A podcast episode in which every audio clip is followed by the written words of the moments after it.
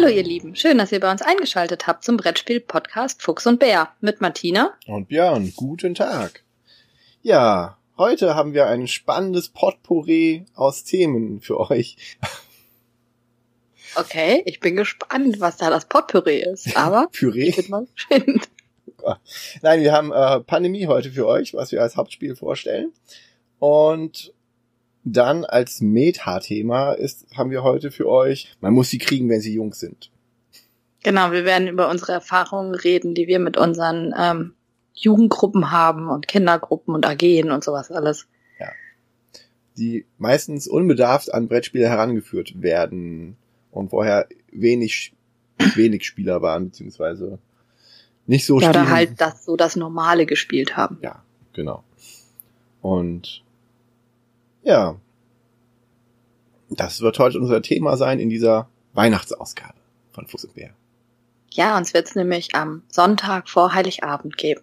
Und wir sind dann gespannt, wann ihr uns überhaupt hört, ob man uns dann nach Weihnachten hört oder an Weihnachten während äh, irgendwelcher Ruhepausen, die ihr mit der Familie habt. Also keine Ahnung. Ich bin jemand, der Weihnachten total liebt und ich freue mich da unheimlich drauf.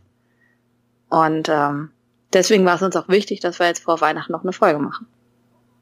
Damit die uns zu Weihnachten haben? Okay. Ähm, außerdem, Beispiel, wenn man morgens früh aufsteht und für die Familie das Frühstück fertig macht. Ja. Ich hasse Weihnachten natürlich nicht, deswegen kann ich mich dem anschließen.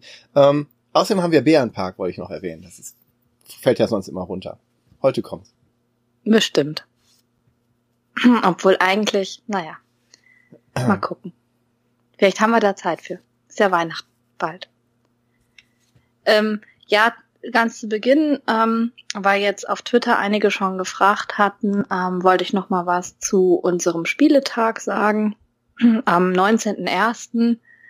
Ähm, werden wir ja als Fuchs und Bär einen Spieletag zum Thema Spielen für Toleranz veranstalten. Ähm, und die Spiel des Jahresjury hat uns da unterstützt. Äh, nicht nur, dass sie uns halt ähm, in der Kommunikation und so weiter unterstützt, sondern wir haben ein riesiges Paket inzwischen bekommen von denen mit Spielen. Das ist total cool. Da sind extra Spiele drin, die jetzt nicht so, ähm, also die sprachneutral sind. Hm. Na, also Memoir ist drin, Clask ist drin. Dann natürlich Spiel ist ja Azul ist drin. Geistertreppe, Funkelschatz, endlich Funkelschatz. Funkelschatz, ja. Da habe ich so viel drüber gelesen und ich freue mich total, dass ich es jetzt ausprobieren kann. Ich weiß nicht, es könnte zu hoch sein für dich, aber probier es mal aus. Ähm, für mich ist das total spannend, auch aus dem Grund, weil ich mich jetzt ja mit den ganzen Spielen beschäftigen muss, wo ich ja irgendwie nie dachte, dass ich mich damit beschäftige. Ähm, so.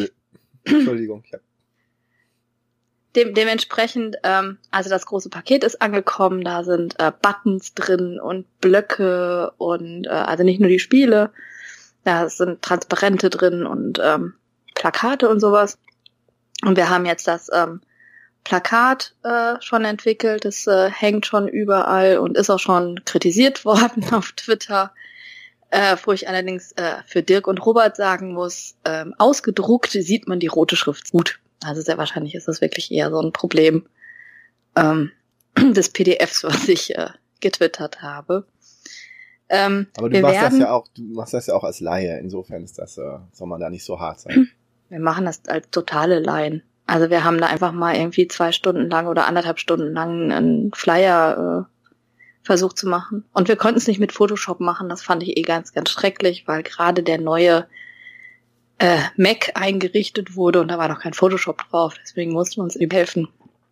das war irgendwie ein bisschen doof. Naja, wir werden am 19.01., das ist ein Samstag, von 14 bis 18 Uhr im Jugendkulturzentrum Bernkastel-Kues spielen. Bernkastel-Kues liegt in der Nähe von Trier, für diejenigen, die das nicht wissen. Ähm, eine wunderschöne Mini-Stadt an der Mosel. Ich sag Mini-Stadt, weil wir haben nur 7000 Einwohner. Ein Mini-Fluss, Fluss, Mosel. Mosel ist gar nicht so klein, wir haben Schifffahrt. Manchmal. Der Rhein hat auch manchmal Schifffahrt nicht. Wir hatten die ganze Zeit Schifffahrt, als der Rhein keine Schifffahrt hat. Er hat uns das Wasser geklaut, Frechheit. ähm, und es ist so, dass ähm, wir inzwischen ähm, sehr viele Organisationen vor Ort auch angesprochen haben. Ähm, das Problem ist, was wir jetzt nach und nach immer mehr erfahren, dass ganz viele von den ehrenamtlichen Sachen, die bei uns gestartet wurden mit ähm, Familien, äh, alle eingeschlafen sind. Also so nach und nach kriegen wir jetzt immer zu hören, so wenn wir den ansprechen, ja, nee, das läuft schon nicht mehr, nee, das läuft schon nicht mehr. Und wir sind mal gespannt, ob wir an die Familien rankommen. Wir haben so Schulsozialarbeit, Realschule Plus und sowas. Ähm, ich hoffe, dass wir an die rankommen. Und weil bei uns gibt's keinen Treff, also wo man die irgendwie alle einladen könnte oder so. Das wird also ein bisschen komplizierter. Ähm, ansonsten ähm, offiziell wird von 14 bis 18 Uhr gespielt. Wir spielen dann aber nach 18 Uhr auf jeden Fall noch weiter. Also wer dazukommen möchte, darf sich gerne melden. Wir freuen uns äh, auch auf die Vielspieler, die dazukommen. Also meine Brettspielkreise sind dabei, sowohl meine Jugendlichen als auch Erwachsenen. wer von den Kindern kommt, wird man mal noch sehen. Da muss man immer noch die Eltern mit einplanen. Und ähm, dann schauen wir einfach, wie sich das entwickelt. Und äh, wir werden dann abends auch irgendein Essen und irgendwie sowas machen. Und mittags gibt's Kuchen. Und wir sind auf jeden Fall mitten in der Organisation. Ähm, der Rücklauf ist sehr interessant. Also ähm, ja, bisher so die üblichen Verdächtigen, die auch sonst kommen, wenn ich so Spieletage veranstalte. Ähm, was sehr spannend war, war, dass ich angesprochen worden bin äh, von einem Flüchtlingscafé aus Trier, ob wir die ganze Veranstaltung da nicht auch noch machen können. Also dementsprechend bin ich jetzt schon in der Planung für äh, die nächste Veranstaltung Spielen für Toleranz. So langsam arbeitest du dich dann zu den großen Städten hin. Sehr gut.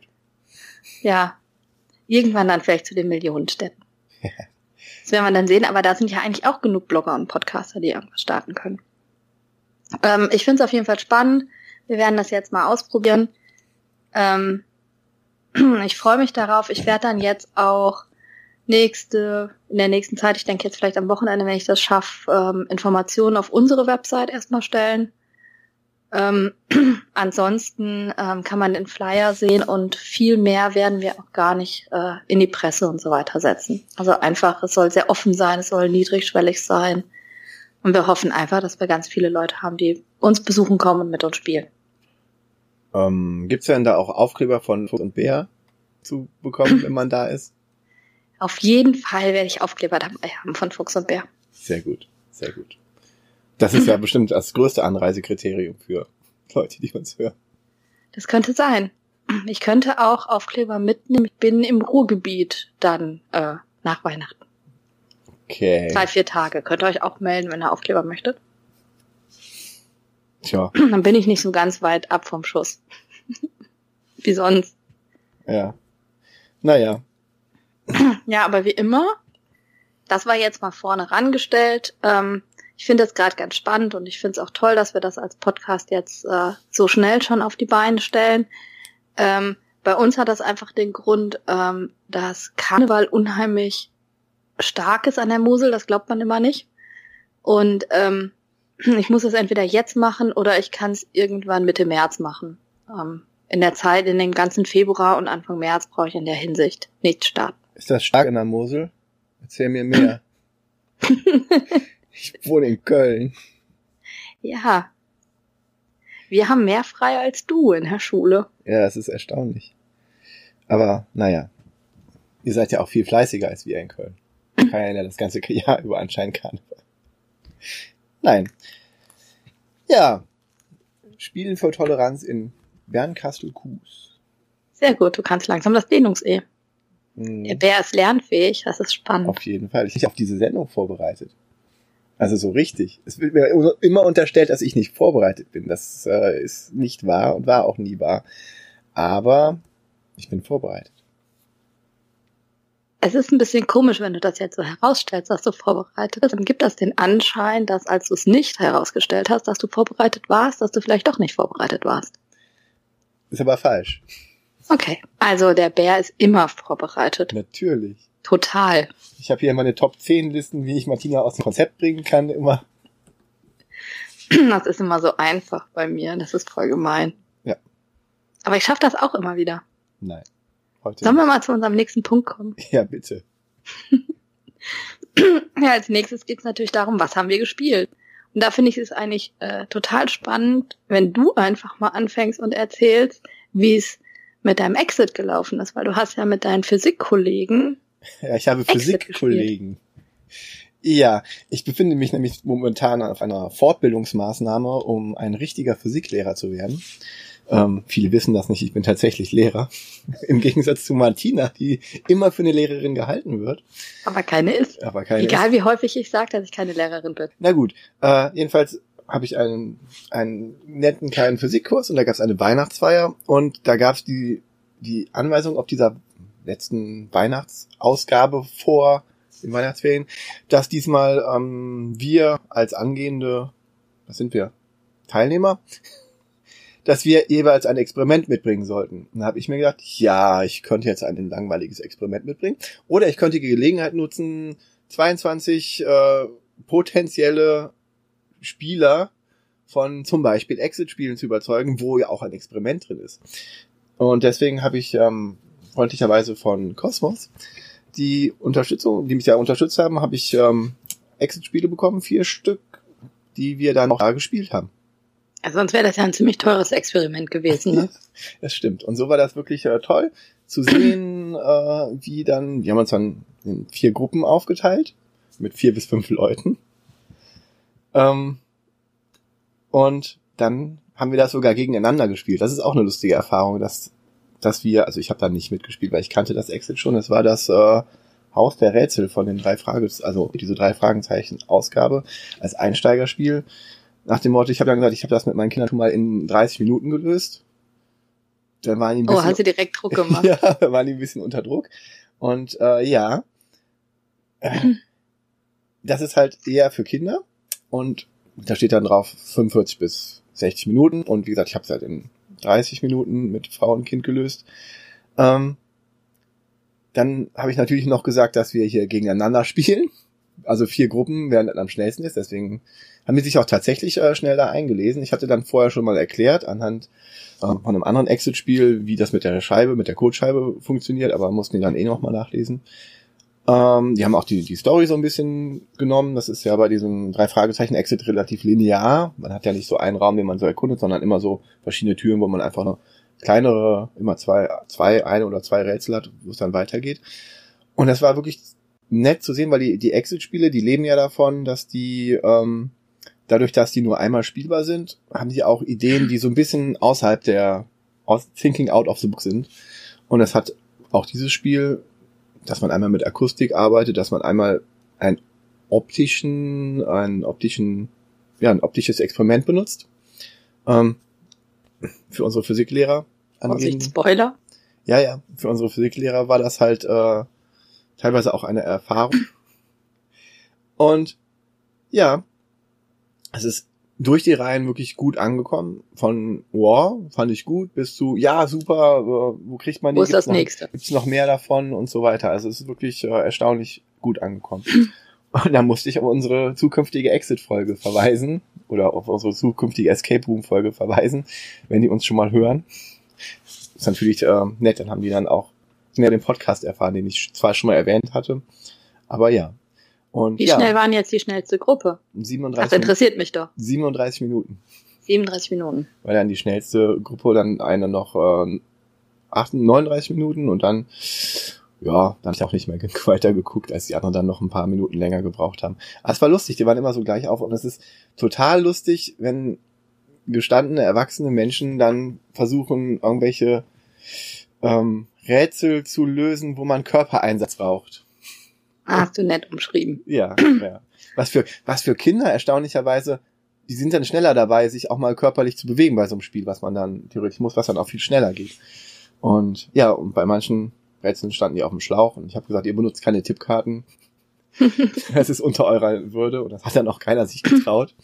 ähm, aber dann, ja, dann sind wir so mit kleinen Hilfen einmal, aber auch gut durchgekommen. Es war wirklich sehr, sehr lustig und dann hat sich alles ein bisschen verzögert, weil statt geplanten drei, vier, fünf, sechs Minuten pro Experiment waren das dann halt 40, 50 Minuten, die wir dann mit dem Exit-Spiel hatten, aber es hat allen Spaß gemacht. Und ja, Wie war das denn für dich? Du hast jetzt ja, also ich mache ja häufig als Spielleiter sozusagen irgendwie dabei zu sein. Wie war das für dich? Gut, das mal von außen zu beobachten? Ähm, es macht mir wahrscheinlich sogar mehr Spaß, als im Exit-Spiel selber dadurch zu, ja. zu, zu tüfteln. Das ist schon lustiger zu sehen, wo die dran hängen und wie die dann die Aufgabe lösen und wie die dann an dieser einen Stelle hängen und sagen, äh, guckt euch doch die Farben an oder so. Wo man dann immer sagen, aber die müssen halt selber drauf kommen, meistens. Und da kann man so den, den die verzweifelten Blicke, wenn die Frustration so hochgeht, dann muss man irgendwann einschreiten, wenn man dann sagt, okay, dann hilft man mal. Das ist äh, nett zu sehen, ja. Und erstaunlich, wie, wie wenig Spieler, da kam auch die Diskussion auf. Ne? Also es sind halt wenig Spieler, würde ich mal sagen. Und dann ähm, wann dann manche wenig Spieler hängen, an, an welche Art von Rätsel. Und auch, dass wirklich ein, eine Person, die hatte Hemmungen, äh, eine Seite aus diesem Heft rauszureißen, ne? ein Spiel kaputt zu machen. Das ist immer noch, gerade bei, bei vielen Leuten, wirklich so eine große Hemmschwelle, wo die dann sagen, ha, ja, ähm, und es kostet 10 Euro. Also ich habe heute. Mhm. Das war wirklich auch die Überlegung, ne? Ja. Ja, ich habe heute das äh, gleiche Exit gespielt. Mhm. Äh, mit den Kindern. Ähm, wir hatten heute Weihnachtsfeier und wir hatten so ein paar Jungs, die ein bisschen, die wir vom Rechner wegkriegen wollten. Und dann habe ich gesagt, komm, ich spiele mit euch Exit. Und ähm, ich habe das äh, für die Schule gekauft. Also ich habe das selber gespielt und habe dann gedacht, oh cool, das ist nochmal ein Exit für die Kleinen und ähm, habe das dann für die Schule gekauft und habe das halt komplett kopiert.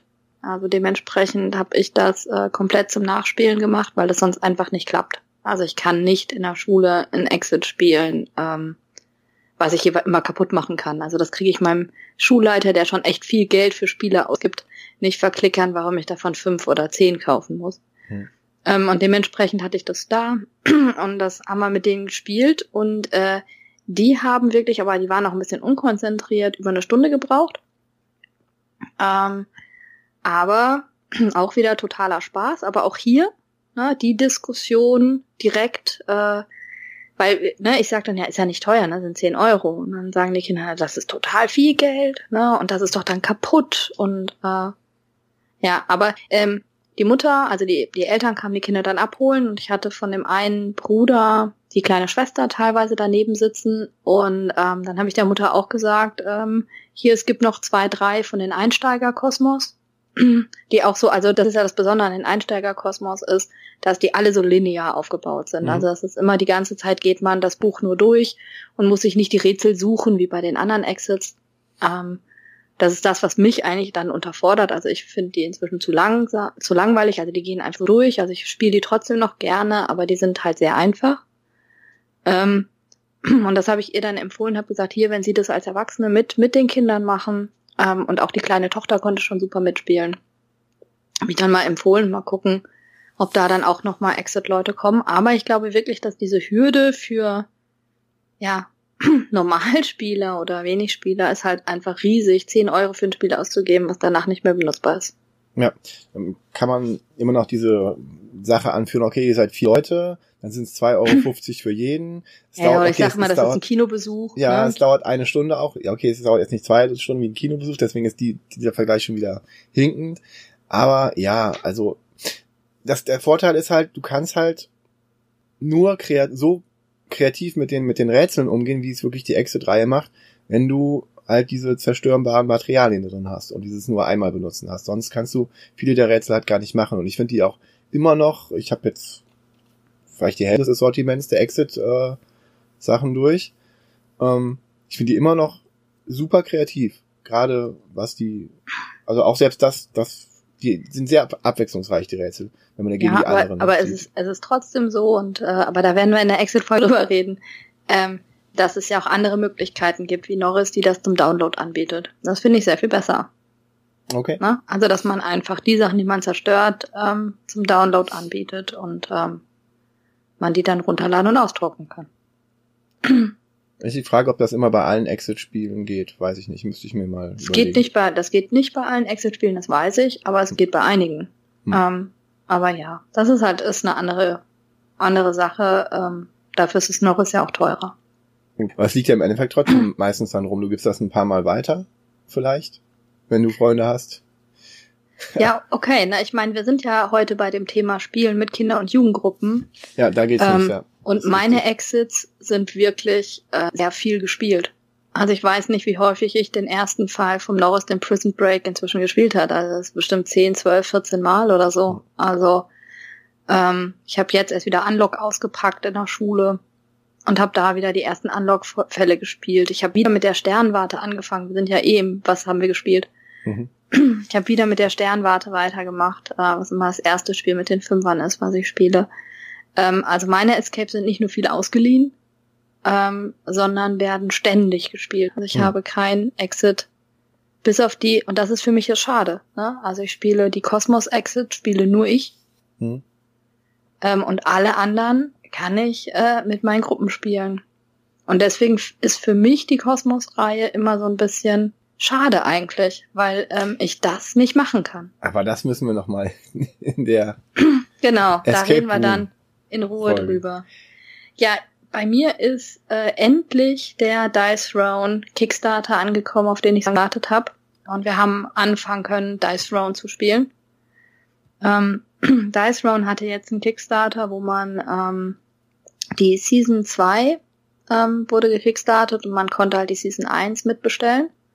Auch alles in der Collection, super irgendwas Edition, was bei uns bedeutet, wir haben, ich habe mit die wunderschönsten Sleeves, die ich je beim Spiel hatte. Also ich bin ja Sleeve-Fan, aber das sind wirklich, jeder Held hat sein eigenes Kartendeck bei dem Spiel und wir haben jetzt noch die passenden Sleeves dazu und dann ist jede, sind die Sleeves alle hinten äh, bedruckt mit dem Helden.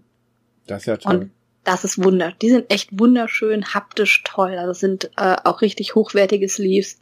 Da macht es richtig Spaß, also damit zu spielen. Und es ist so, in der Season 1 sind sechs Helden. Wer das ausprobieren möchte, das reicht völlig. Die gibt's irgendwie für 40 Euro grob äh, in der normalen, in der Retail-Version. Und äh, Season 2 sind nochmal acht Helden. Und eigentlich ist das eine aufgebohrte Kniffelvariante äh, mit Angriffen. Also es ist ähm, nicht so, Kniffel ist ja ganz solitär vor einem hin ähm, und man vergleicht später die an die ähm, Ergebnisse. Hier greift mich an.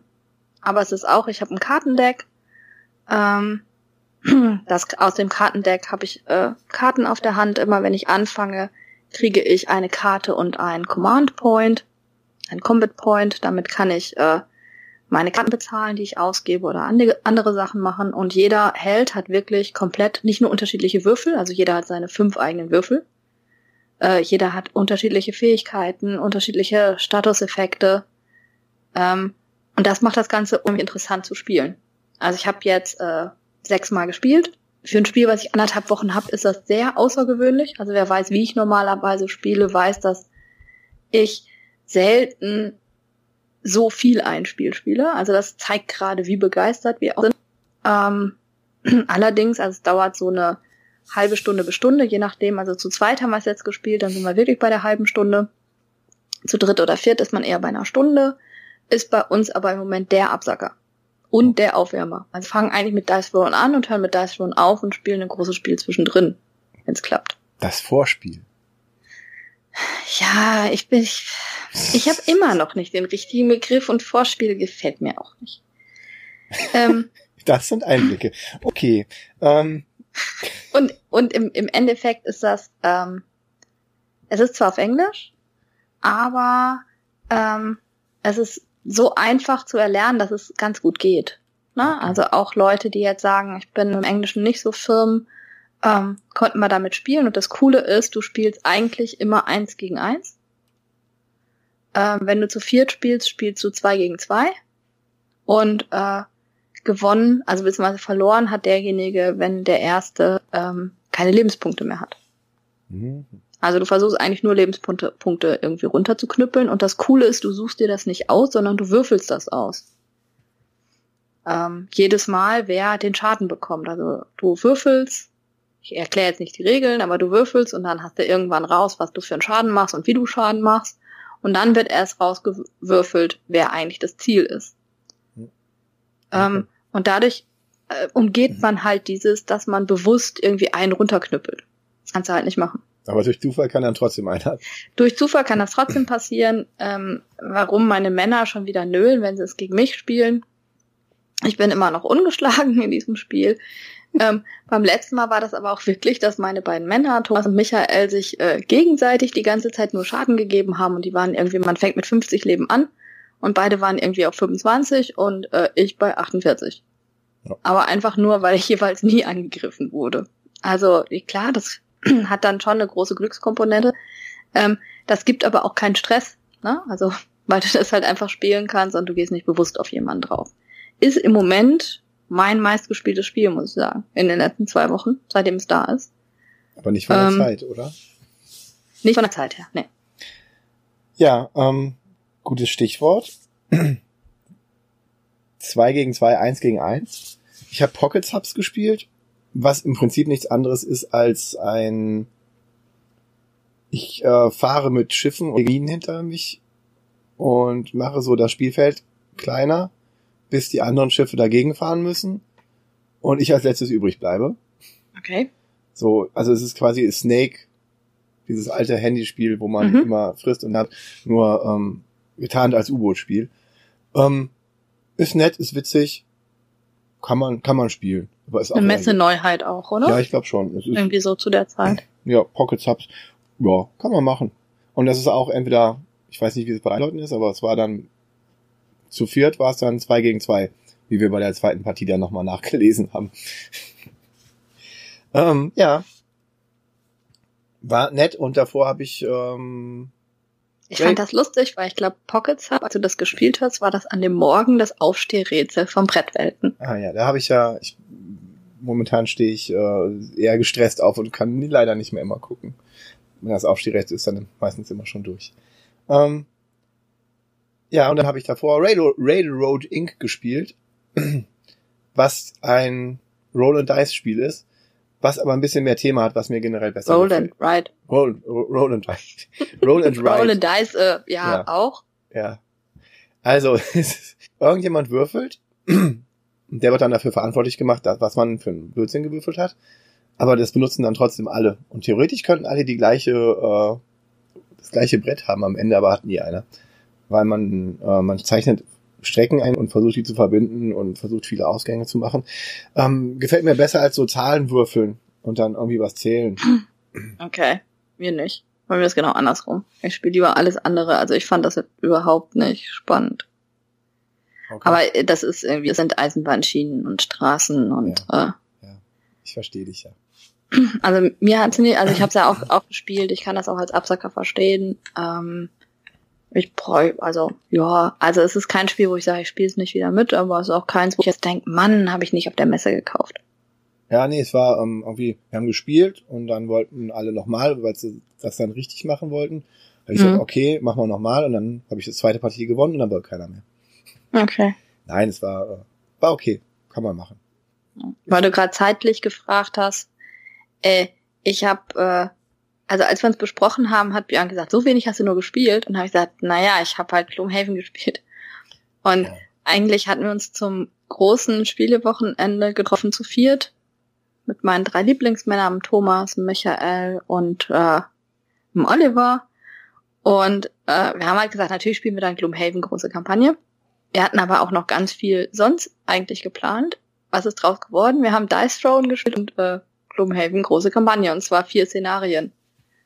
Und äh, wer weiß, wie lang äh, Gloomhaven zu viert dauert, kann sich vorstellen, äh, dass wir anderthalb Tage eigentlich fast nur Gloomhaven gespielt haben. Das hat mich sehr überrascht, hat aber total Spaß gemacht. Wir waren so drin und äh, sind alle gelevelt. Im Moment ist es halt total lustig, weil wir halt, ähm, also Oliver ist retired, der Rest spielt, spielt. Schönen Gruß an Oliver. Ich höre gerade. Okay. Ähm, alle anderen spielen inzwischen auf Level 6, 7 und 8 weil wir alle unsere Lebensziele nicht erreichen, irgendwie, egal was wir machen. Und ähm, das ist schon ganz schön krass inzwischen. Also ständig spielt irgendjemand eine Karte und sagt, oh mein Gott, äh, was kannst du denn jetzt auf einmal? Also die Charaktere auf dieser Höhe zu spielen, ist teilweise echt der Hammer, weil du nur noch überlegst, okay, das geht. Leider ist witzig, die, ist cool. Leider haben die Monster dann auch entsprechend hohe. Äh, ja, und wir haben jetzt äh, Einzel halt zum Glück mal für mein Lebensziel überhaupt nicht geschafft. Und sind kläglich gescheitert und äh, endlich sind sie mal gestorben, alle nach und nach. Aber du darfst nicht vor den sterben. Nee, Also musst habe ich geschafft. Sehr gut. Ja, da habe ich ja eine gewisse ähm, Routine dann gehabt. Nicht vor den Ja, du hast sterben. dafür einen, anderen, einen besseren Charakter gehabt. Und Ja. ich muss halt auch einfach sagen, wir spielen halt einfach eigentlich so hoch. Ähm, also wenn ich das als erstes Lebensziel ge gehabt hätte, hätte ich das eher geschafft. Als zweites Lebensziel mit eigentlich nur drei Leuten ähm, ist es echt schwer. Aber ich bin zum ersten Mal wieder ein bisschen näher gekommen und vielleicht äh, muss ich meinen Charakter nicht noch bis Level 9 spielen. Es geht ja darum, dass man ähm, quasi den anderen beim Sterben zuguckt, muss man vielleicht mal dazu sagen. Psst. Jetzt weiß Oliver mein Lebensziel.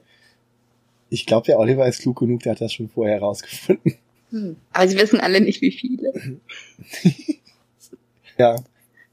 Ähm, ich, Ja, weil Das- wir spielen ja mit Geheimlebenszielen. Ähm, deswegen plauderst du da immer so viel. Ja, nur das, weil ich, ja, ich bin da echt gefrustet. Ich sitze dann auch am Tisch und sag, boah, ihr könnt ruhig sterben. Aber die wollen das einfach nicht mehr zuliebe machen. Das ist voll fies. Bei mir sagen die immer, du willst uns doch nur alle tot sehen. Das haben die auch schon in den Runden, also in den Spielen davor gesagt generell. Als ich jemanden bei Zombies halt mal erlöst habe. Schönen Gruß an Fabian. Aber der war umgeben von Zombies, was hätte ich machen sollen? So habe ich nochmal reinschießen können. Gut, man trifft halt zuerst einmal den Spieler. In der alten, in der ersten Ja, ja. Season. Das ist wirklich das, was Black Black besser gemacht hat. Ja. Also für alle die, die uns nicht schon seit äh, ewigen Folgen hören und wissen, dass äh, Björn und ich uns teilweise sogar über unser gemeinsames Lebensziel kennengelernt haben auf Twitter. Ähm, wir hatten halt ein gemeinsames Lebensziel. Bei Gloomhaven, ja. Bei Gloomhaven, er hat's geschafft, ich immer noch nicht. Du bist halt langsam mit deinen Lebenszielen zu erreichen. Irgendwie schon. Ah, Mann. Du bist eine Grüblerin. Ähm,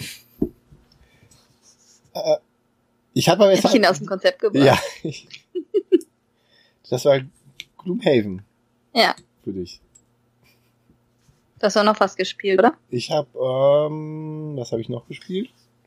Du hast auch noch mit deiner Tochter ganz viel gespielt, oder nicht? Ganz viele, ja. Wir haben ein bisschen gespielt und das sind dann so Dinge wie Rums, was sie sich ausgesucht hat, wo man ähm, aus dem Hause Kosmos, wo man so äh, Würfel flitscht.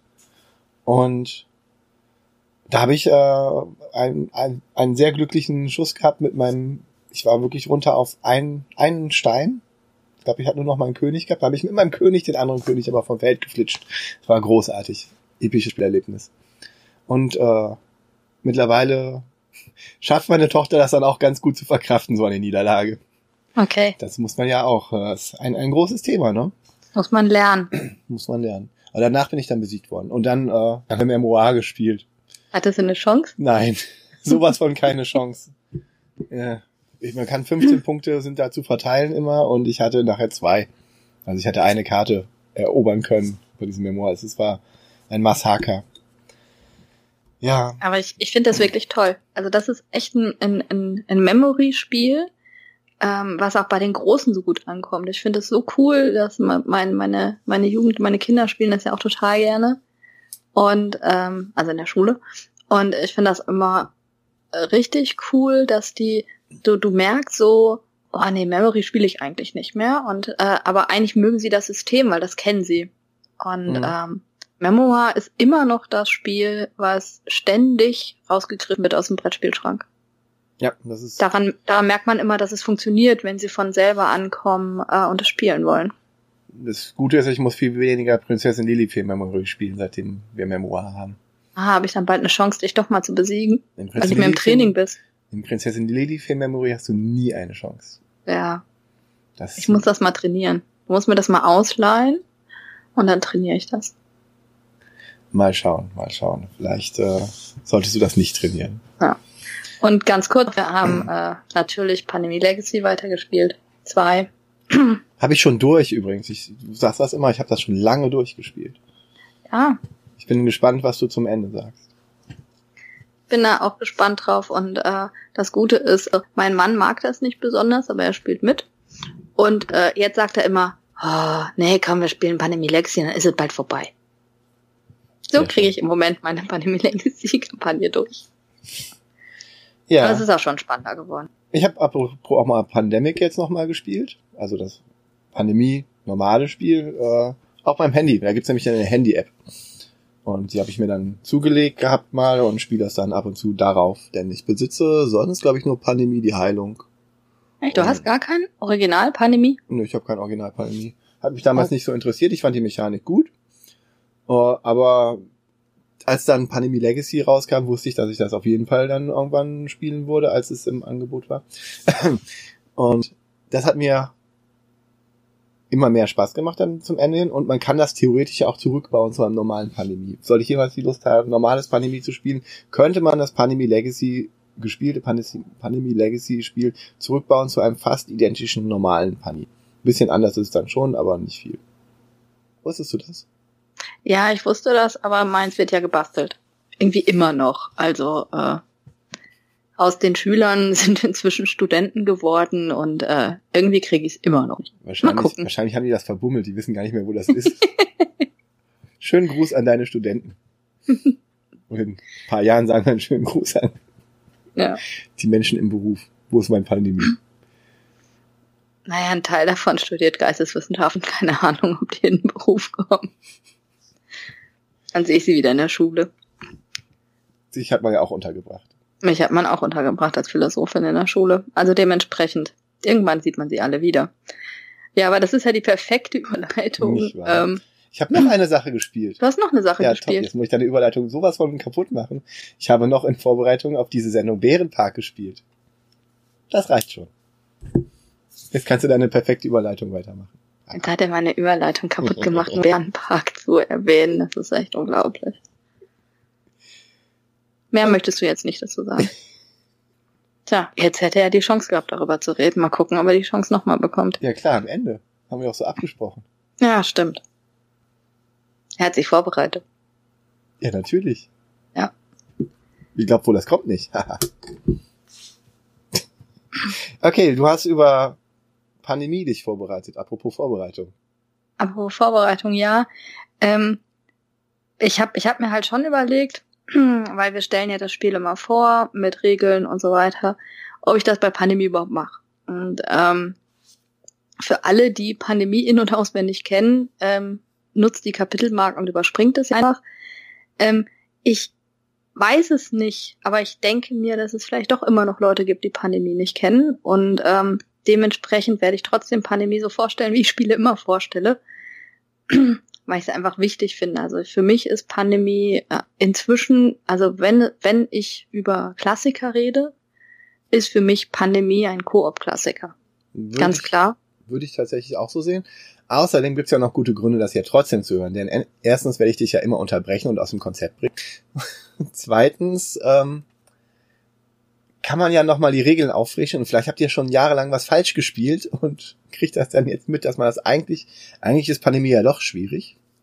Und zum dritten, der dritte Grund, das hier zu hören, ist zum Einschlafen. Ich kann immer sehr gut einschlafen, wenn die Martina anfängt zu reden. Also jetzt wird er langsam gemein. Pandemie. Pandemie ist aus dem Jahre 2008. Wusstest du das? Ja. Natürlich wusstest du das. Und, Und wann ist es nominiert worden zum äh, Kritikerpreis, das Spiel des Jahres Jury? Das ist äh, auf der Nominierungsliste erschienen 2009. Ja, warum? Wie warum? Weil dann erst die deutsche Ausgabe kam. Ja, natürlich. Von? Matt Leacock, meinst du? Von? Verlag, deutsche Ausgabe? Siemens International und Pegasus. Genau. Natürlich. Wenn wir jetzt heute schon eine Verlags äh, Werbesendung machen, was die ganze Zeit Kosmos genannt, dann nennen wir jetzt auch nochmal Pegasus. Von denen ist übrigens auch Memoir. Ja. Aber, naja. Äh. Ja, seht ihr, ich kann das auch mit dem aus dem Konzept bringen. Ja, auf jeden Fall ist das Spiel von Matt Leacock, der auch davor, ähm, naja, im Tag kam im Wandel der Zeiten das Würfelspiel raus, Bronzezeit von ihm, gibt's auch die Eisenzeit. Ähm, dann hat er noch diese Reihe gemacht mit Die verbotene Insel, Die vergessene Stadt und äh, Forbidden Sky, was im Englischen irgendwie viel zusammenhängender klingt mit Forbidden Isle, Forbidden Desert und äh, Forbidden Sky halt. In Deutschland haben die Schmidt-Spieler es irgendwie nicht geschafft, das äh, vernünftig einheitlich hinzukriegen. Und leider ist die vergessene Stadt vergriffen schon seit Jahren. Das ist ein bisschen schade. Aber man merkt es auch ein Koop-Spiel. Das sind alles Koop-Spiele, die so ein bisschen dieses Pandemie-Setting aufgreifen. Und die mag ich eigentlich ziemlich gerne. Die sind ein bisschen leichter, aber, also leichter. Sogar als Pandemie. Noch seichter, okay. Ja. Hast du mal gespielt? Nee, Keins davon? keins davon. Ich ist auch nichts für dich. Aber ist ganz witzig. Ich glaube, Forbidden Sky habe ich jetzt gesehen, muss man sich vielleicht doch nochmal angucken, auch wenn es mich so eher nicht ansprach. Aber es hat so Elektronikschaltung. Das fand ich, äh, ich Mhm. meine, das, ich meine, das leuchtet. Ja, und dann hat er ähm, was ganz Tolles gemacht. Er hat Thunderbirds gemacht. Thunderbirds ist ein auch ein Koop-Spiel von Matt Leacock über eine Fernsehserie aus den 60ern, die mit Marionetten war. Okay. Und ja, du bist halt viel zu jung dafür, aber in den 80ern liefen Wiederholungen. Und ja, das, Da durfte ich bestimmt das noch nicht im Fernsehen gucken. das war das krasse war, die waren richtig, das waren die waren inszeniert, es waren Marionetten Mhm. ähm, Filme über ein äh, Rettungstruppe, nicht zu verwechseln mit den Chip und Chap äh, Sache, die Rescue Rangers, die Rettungstruppe. Nein, ähm, die dann, ich schweife ab, die dann so äh, verhindern mussten. Und diese, diese Folgen, die haben wirklich dann anderthalb Stunden gedauert und das war viel für die damalige Zeit. Und wenn du das moderne Sehgewohnheiten hast, sind die echt langsam, die Folgen. Also es ist echt, äh, das ist echt anstrengend, teilweise die heute nochmal zu gucken. Aber es ist eine schöne nostalgische Sache. Thunderbirds. Es kam übrigens ein Kinofilm raus mit echten Leuten. Regie hat Jonathan Frakes geführt. Commander Riker von Star Trek Next Generation. Ich bin abgeschwiffen. Total. Diese Pandemie-Sache hat auch ein bisschen ähm, gestreut und jede Menge Ableger äh, erzeugt. Es gibt ja da sowas wie, also es gibt Erweiterungen. Vielleicht sprechen wir die nochmal an, ich weiß nicht. Ähm, okay. Also es gibt Erweiterungen, es gibt äh, mit neuen Charakteren und so weiter. Es gibt dann auch ähm, so verschiedene, das Thema, also die Kernmechanik in verschiedenen Settings, Settings, ja. Zum Beispiel Pandemie Iberia, wo man dann auf einer Insel irgendwo was speziell regional aufbaut. Relativ neu war ähm, steigende Flut, Pandemie steigende Flut, wo man Holland äh, davor bewahrt. Das haben wir ja dieses Jahr zusammen gespielt. Stimmt, das haben wir dieses Jahr zu Du warst das, die so schlecht Ja. gespielt hat und alles verwürfelt hat. Wir haben Holland unter Spoiler. Ähm, die Schreckens Ich habe mir das vom Dirk gewünscht. Die Schreckensherrschaft des Cthulhu. Ja, das einzige andere Pandemie, was noch bei mir ist. Bis auf die Legacy-Varianten. Hm. Aber ich finde es ziemlich cool. Also erstens bin ich ja Lovecraft-Fan und ähm, ich habe schon Schwierigkeiten an Spielen vorbeizugehen, die irgendwas mit Cthulhu zu tun haben. Außer Äh, Arkham Horror das Kartenspiel. Das habe ich nicht. Ja, ich habe ja nicht Oder Arkham. Horror das Brettspiel. Ich habe ja Eldritch Horror. Ja. Unterhalten wir uns später mal drüber. ähm, Und ähm, ich finde es ja ein bisschen, ich finde es schwieriger als das äh, normale Pandemie ähm, und hat deswegen für mich auch wirklich eine Berechtigung daneben. Also ich fand von Rising Tide fand ich zugleich okay. ähm, zum normalen Pandemie. Dann ganz neu rausgekommen ist der Untergang Roms. Aber habe ich mir auch noch nicht näher angeguckt. Ist auch ganz, ganz frisch jetzt. Also wer dazu mehr hören will, soll die letzte Folge vom Ablagestapel hören. Äh, da hat der Dirk ganz, ganz lange über Untergang Roms gesprochen. Mhm. Und dann nicht zu verwechseln, Pandemie die Heilung, was ich mir dann zugelegt habe. Das ist das Würfelspiel, ne? Das, das Würfelspiel funktioniert ein bisschen anders, ist ein bisschen seichter. Es ist ein komplexeres Würfelspiel, also es ist schon kein Absacker. Ganz bestimmt nicht. Und leider, leider, leider gibt es die Fortsetzung, also die, die, das Add-on nicht auf Deutsch. Also die, es gibt eine Erweiterung für Pandemie die Heilung, die immer noch nicht auf Deutsch übersetzt wurde und vielleicht gar nicht kommt auf Deutsch. Ja, das ist ja für mich äh, immer wieder der Grund, warum ich mir solche Spiele gar nicht auf, erst auf Deutsch kaufe. Ja, aber ich meine, Pandemie müsste eigentlich groß genug sein, als dass man auch die, Ja, eigentlich schon.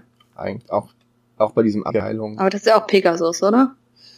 ich weiß gar nicht, ist, Pega ist das Heilung Pegasus oder Asmodee? Weiß nicht, Asmodee? Ähm, Das schreiben wir später in den Text rein. Das gucken wir mal nach noch. Ähm, ja, also das klassische Pandemie spielt man normalerweise von zwei bis vier Spielern. Man kann das aber auch alleine spielen, indem man einfach zwei Charaktere oder vier Charaktere spielt oder drei Charaktere. Ähm, wenn man das auspackt, hat man eine ganz große Weltkarte vor sich. Ähm, auf der Weltkarte sind in den verschiedenen Seuchenfarben ähm, die Städte markiert. Dann hat man solchen Würfel in vier Farben. Also wir bekämpfen vier Sorten da drin. Wir haben Infektionskarten, wir haben Spielerkarten, wir haben Rollenkarten und so weiter. Thema ist, wir sind ein Team aus äh, solchen Bekämpfungsspezialisten, die halt versuchen, Seuchen zu bekämpfen, damit keine Pandemie ausartet. Und das ist eigentlich so das Spielprinzip, warum wir das Ganze spielen. Und gewonnen hat man, wenn man alle vier Heilmittel entdeckt hat. Und jeder, Das jeder, jeder dieser spielbaren Figuren hat Spezialfähigkeiten. Genau, es gibt Rollenkarten dazu. Ja, das heißt ja nicht, dass es kann ja auch nur rot oder blau sein. Mm, Nee, es ist ein bisschen mehr. Also es ist halt wirklich jeder Charakter hat irgendeine Fähigkeit und eigentlich sind auch alle Charakter wichtig. Ähm, man kann ja nur vier mitnehmen. ja, man, das ist halt, das äh, wird per Zufall entschieden. Ähm, obwohl ich sagen muss, dass ich bei den Erstspielen bei den Kindern den Logistiker rausnehme. Hm. Weil ich den, aber da sag mal gleich was zu, wenn ich erklärt habe, wer der Logistiker ist. Sonst äh, wissen ja die Leute, die Pandemie nicht kennen, worüber, nicht worüber wir reden. Dann möchte ich darüber auch nochmal über den Medic in diesem Zusammenhang reden. Darfst du dann. Sehr gut. Ähm, wie baut man das Spiel auf? Ähm, das ist äh, ziemlich einfach, das ist aber sehr wichtig, wie man das aufbaut. Ähm, erstmal haben wir gerade schon gesagt, bekommt jeder, jeder Spieler eine Rollenkarte zufällig mit der Sonderfähigkeit.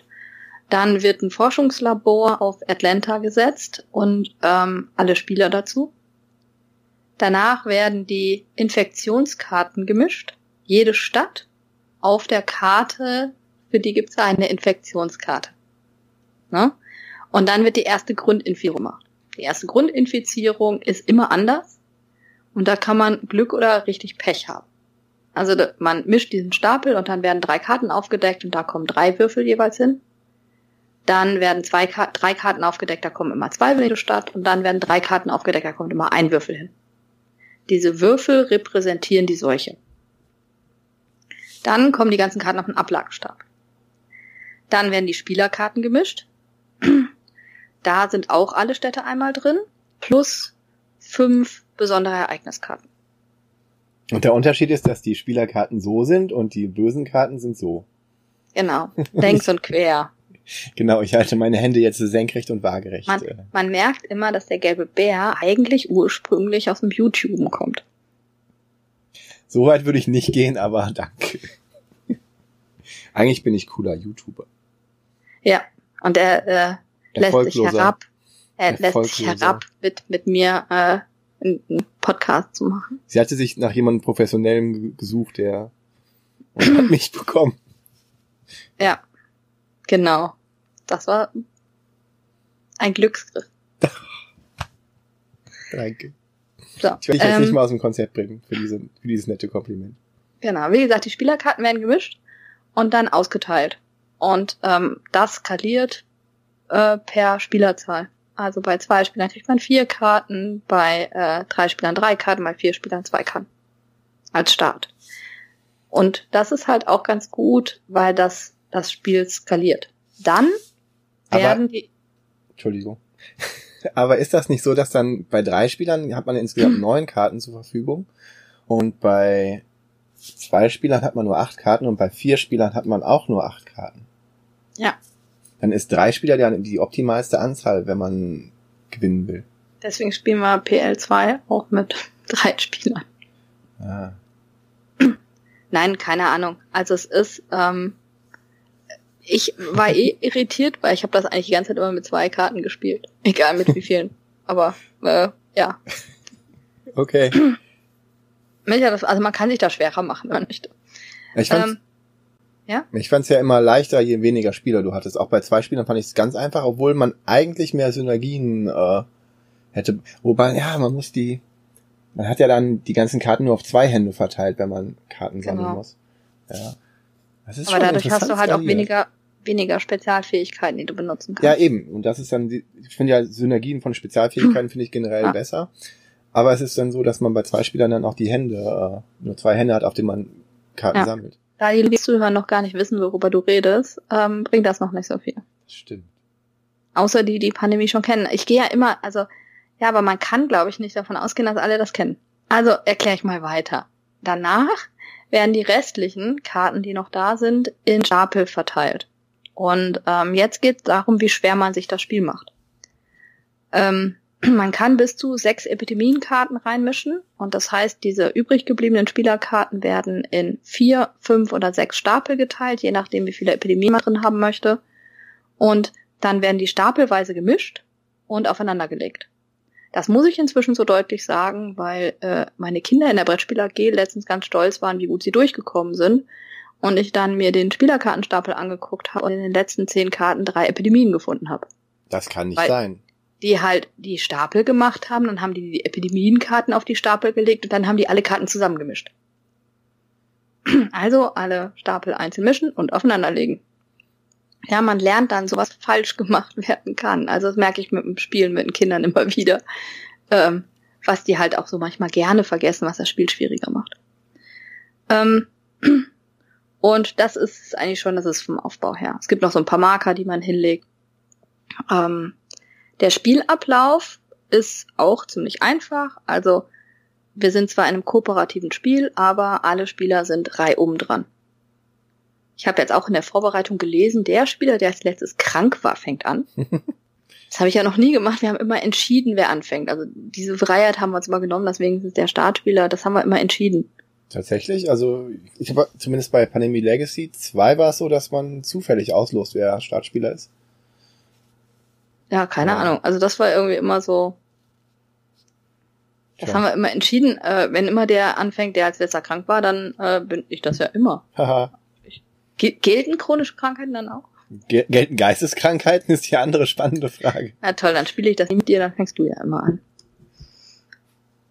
Uh, okay, also die Spieler sind drei um dran und man hat erstmal vier Aktionen. Äh, danach zieht man zwei Spielerkarten und danach muss man infizieren. Ähm, vier Aktionen. Das bedeutet, ich habe vier Aktionspunkte, mit denen ich was machen kann. Und ich habe erstmal die ganz normalen Bewegungsaktionen. Also ich kann von einer Stadt zur nächsten mit dem Auto oder der Fähre, jeweils ob die, ob die über Land oder über äh, Wasser miteinander verbunden sind. Also alle Städte, die auf der Weltkarte sind, sind per Striche miteinander verbunden. Na, und, das, ähm, sieht, das sieht für den, das ist das, das Schöne, das ist dieses Einführungs, diesen Einführungscharakter. Jeder, der mal Spiele vorher gespielt hat, die halt nicht so tief gehen und nicht so sinnvoll sind, kennt so ein Deutschland-Reisespiel oder so ein Europa- oder so ein Weltkarten-Reisespiel und dann hat man direkt was Vertrautes, die Weltkarte, die mit Linien verbunden ist. Das ist sehr intuitiv. Das hat diesen, diesen Einführungsspielcharakter. Deswegen ist es auch ein gutes Gateway-Spiel. Ja, ich weiß nicht, ob ich Pandemie als Gateway-Spiel benutzen würde. Dafür ist es zu frustig beim ersten Mal. Ich weiß nicht, ja? ob wir das in der Gateway-Folge erwähnt haben. Müsste ich mir nochmal anhören, die Folge. Also ich habe ich hab es nur, also ich benutze es als erstes Koop-Spiel, ja. ja. Benutze es als erstes äh, Koop-Gateway-Spiel. Ähm, also, wie gesagt, also man kann für eine Aktion von einer Stadt zur nächsten benachbarten, miteinander verbundenen fahren. Gehen, laufen, dem Schiff fahren, was auch immer. Ähm, dann kann ich fliegen. Und zwar kann ich entweder zu der Stadt fliegen, wenn ich die passende Handkarte auf der Hand habe und die abwerfen. Also dann fliege ich mal, zu der Stadt. Ich bin in London und möchte nach Paris und dann werfe ich eine Briefkarte ab. Genau. Und kann dann nach Paris fahren. Ich kann aber auch die äh, fliegen, wenn ich äh, die Karte habe von der Stadt, in der ich stehe, werf die ab und dann kann ich überall hinfliegen. Also ich stehe in Paris, habe die Paris-Karte, werf die Paris-Karte ab und kann nach Lima, wenn ich will. Aber du willst die Karten gar nicht abwerfen. Das ist das Problem. Also Fliegen äh, klingt immer so toll, aber es macht man sehr selten. Ähm, und ich kann von Labor zu Labor fliegen. Also ich habe am Anfang nur ein Labor, später gibt es mehr Labore und man kann halt von einem Labor zum nächsten fliegen. Wenn man sie baut. Wenn man sie baut. Wenn man sie gebaut hat. Dafür braucht man, man die passende Stadtkarte. Das kommt ja gleich. Entschuldigung. Ähm, der Logistiker hat jetzt als Sonderfunktion, dass er die Figuren bewegen darf. Der anderen Mitspieler. Ne, in seinem Zug kann er den Arzt oder die Wissenschaftlerin oder so weiter bewegen. Müsste dann aber beim Fliegen auch seine Karten abwerfen, wenn er das macht. Das ist die Sonderfähigkeit vom Logistiker. Deswegen nehme ich den immer raus, ähm, weil gerade bei den Kindern dann oft das Gefühl kommt, ähm, sie machen ja nichts eigenes. Mhm. Also weil die sich noch so stark nicht in der Gruppe, sondern äh, sehr stark mit dem identifizieren, was sie spielen. Und da ist der Logistiker so ein bisschen ähm, schwierig, weil man halt nicht so das eigene spielt, sondern der Logistiker steht ganz oft irgendwo rum und äh, gibt seine Aktionen eigentlich für die anderen. Früher, als die Designs noch schlechter waren, ähm, waren, haben sich Heiler auch immer so angefühlt, als ob man nichts wirklich selber macht, sondern nur anderen Spielern hilft. Das war für viele Spieler, gerade für männliche Spieler offensichtlich, immer ein Problem, deswegen wurden wenig Heiler-Spiele. Das, das gilt nicht nur für Brettspiele oder solche Abenteuerspiele, sondern auch in der Computerspielebereich.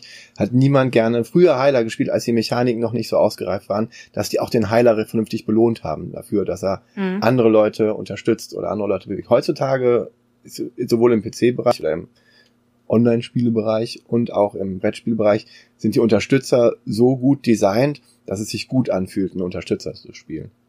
Ich spiele ja ständig Heiler. Ich auch. Also, ja. Äh, dementsprechend. Oder ein Tank. Also der.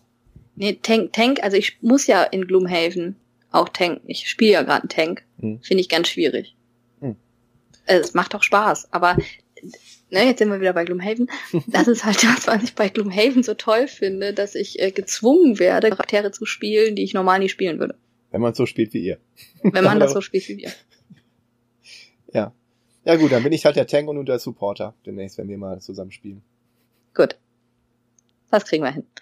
Ähm, das waren Bewegungsaktionen. Ähm, immer eine Aktion ist eine Bewegung, also ein Flug oder ein Schritt oder so. Ähm, dann gibt es noch besondere Aktionen. Auch da ist immer eine Aktion ähm, von den Vieren immer eine der Sachen. Ich kann ein Forschungslabor errichten. Dafür, hast du ja gerade schon gesagt, muss ich die Karte abwerfen von der Stadt, in der ich stehe. Also, ich stehe in Paris, will in Paris ein Forschungslabor errichten, muss ich Paris abwerfen. Warum erzählst du zweimal das gleiche? Das macht ja gar keinen Sinn. Ähm, hier haben wir den Kriegsexperten, der braucht die Karte nicht. Also der kann einfach äh, in Paris stehen und sagen, ich baue jetzt hier ein Forschungslabor. Aber er muss irgendeine Karte abwerfen oder kann er das? Nein, gar keine. Ah, okay. Das ist schon cool. Ähm, dann, es geht ja drum, das Gegenmittel entdecken. Also kann ich als Sonderaktion ein Gegenmittel entdecken. Dafür brauche ich fünf Karten auf meiner Hand von einer gleichen Farbe, um dann das Gegenmittel zu entdecken. Also wenn ich das schwarze Gegenmittel entdecken möchte, brauche ich fünf schwarze Karten Deswegen will man die Karten halt nicht abwerfen. abwerfen, weil es auch nicht so einfach ist, Karten zu bekommen. Also die passenden Karten zu bekommen. Ähm, die Wissenschaftlerin hat die Sonderfähigkeit, dass sie nur vier Karten braucht. Ich finde die unheimlich nützlich. Die ist wirklich praktisch.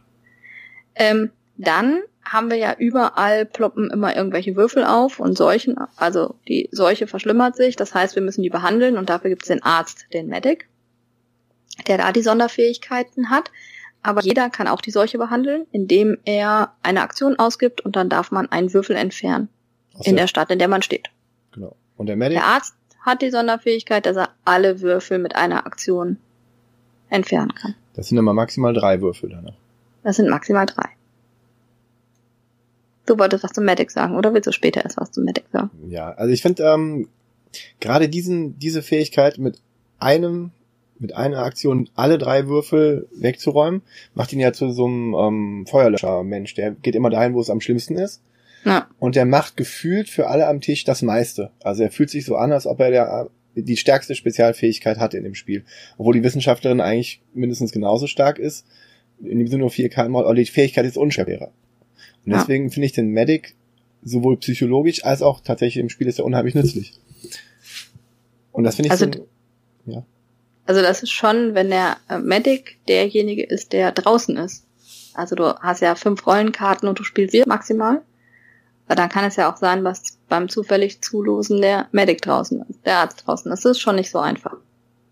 Das ist ein ganz anderes Spielgefühl, wenn du mal ohne den Arzt spielst. Ja, das mag sein. Aber wenn es darum geht, ähm, dass die Leute sich mit den Rollen identifizieren wollen, dann suchen die meistens selber aus. Also ich kenne, ich würde sagen, höchstens in 20 Prozent der Partien, die ich gespielt habe, wurden die zugelost. Echt? Außer die, die ich am, am Handy spiele. Okay. Also ähm, das würde ich dir mal empfehlen, das auszuprobieren. Ja, habe ich das am ist, Handy äh, gemacht. Das äh, spielt sich ganz anders. Aber, Aber ich, ich muss das eigentlich machen, weil wenn ich das mit den Kindern spiele, ähm, dann will immer jeder den Arzt spielen. Weil er halt so schön deutlich ist, ne? das ist das, was ich meinte, ja. Der macht Ja, und- einfach am meisten. Es gibt natürlich noch eine Sonderaktion, wie man Karten weitergeben kann. Die nennt sich Wissen teilen. Ähm, und das ist, äh, finde ich, die komplizierteste Sache, die man immer wieder erklären muss und die immer wieder vergessen wird, obwohl es gar nicht so kompliziert ist. Ich nur die Karte abgeben an jemanden, der mit mir in der gleichen Stadt steht, von der Stadt. Das heißt, Also ich muss in Paris stehen. wir beide stehen in Paris und du kannst mir nur die Paris-Karte geben. Genau. Die Sonderfähigkeit Forscherin ist jetzt, dass sie alle Karten weitergeben kann, wenn Egal, sie mit jemand anderen in der Stadt steht. Na, also wenn ich die Forscherin bin und ich stehe mit dir in Paris, kann ich dir auch London geben. Und Paris. Und Berlin. Alle möglichen Städte. Du darfst das aber nicht. Na, also wenn du mit mir irgendwo stehst, das ist wirklich eine Fähigkeit, die dann auch nur die Forscherin hat. Das wird auch ganz gerne. Äh, das sind so kleine Fehler, die man manchmal macht. Und ich muss sagen, das ist so eine Sache, ähm, die ganz häufig ähm, vergessen wird, ähm, dass das auch nur die Forscherin darf. Und das sind, das ist die hauptsächliche Nachfrage, die ich habe. Also wenn ich Pandemie erkläre und wenn die Leute Pandemie spielen, ähm, dann ist das so ein Fehler, der immer wieder gemacht wird, weil das ist echt anstrengend. Ne? Also Mhm. Karten weitergeben, nicht über die Forscherin, ist echt anstrengend. Und die Ne? Also Forscherin, das ist so. die Forscherin ist auch wieder so ein Charakter, der fühlt sich für, gerade für jüngere Leute dann wieder so an, dass du quasi andere nur supportest. Ja. Weil du, du gibst halt Karten ab, machst aber dann nicht selber, ne? Das, das ist, das ist schon schwierig, aber das ist natürlich, ähm, aber deswegen, äh, wenn ich das erste Mal Pandemie äh, mit meinen Kindern in einer Brettspiel AG spiele, dann erkläre ich auch immer, warum jeder Charakter wichtig ist. Hm. Ne? Damit die halt auch einfach einen anderen Blickwinkel darauf bekommen. Und die werden grundsätzlich zugelost. Okay. Aber ich nehme den Logistiker raus, weil der sich halt für die Kinder dann noch Lasten anfühlt. Ja? Ähm, das sind alle Aktionen, die man machen kann. Davon macht man vier. Egal in welcher Reihenfolge, ähm, ähm, egal wie, das ist, das ist völlig egal. Man kann vier Aktionen machen. Was ist der häufigste Zug? Ich würde sagen, gehen, Würfel weg, Würfel weg, Würfel weg. Oder gehen, Würfel weg, gehen, Würfel weg. Das sind, glaube ich, die beiden häufigsten Aktionen, die ich so mache. In dem Spiel. Okay. Ich weiß es nicht. Also fliegen, fliegen wenig. Also, ähm, das merkt man immer. Im ersten Spiel wird ganz viel geflogen und dann merken sie, dass die Karten weg sind. Und äh, dann fliegt man viel weniger, weil man merkt, die Karten sind so wertvoll. Ähm, ja, also, ja, also das meiste ist schon gehen. Gehen wegmachen, glaube ich. Hm. Also Autofahren. Autofahren und Fähre fahren, so heißt das. Man geht nicht. Ähm, dann, Gut, dass die keine Straßensperren haben. ach, immer diese Spoiler. Aber das muss ich auch sagen, wenn man Pandemie Legacy 1 gespielt hat und ähm, ich jetzt ja in Pandemie Legacy 2 drin bin, du hast es schon gespielt, fühlt sich das normale Pandemie immer total einfach an. Weil man denkt so, boah, das ist nicht da und das ist nicht da oder hier passiert nichts und da passiert nichts. Und dann frage ich mich mal, ist denn mal eine Quarantänespezialistin? Und dann muss man, muss man sagen, es gibt sie leider irgendwo in, in einer Erweiterung. Die gibt's ja auch, die Quarantänespezialistin, die man woanders her kennt. Ja. Vielleicht dann.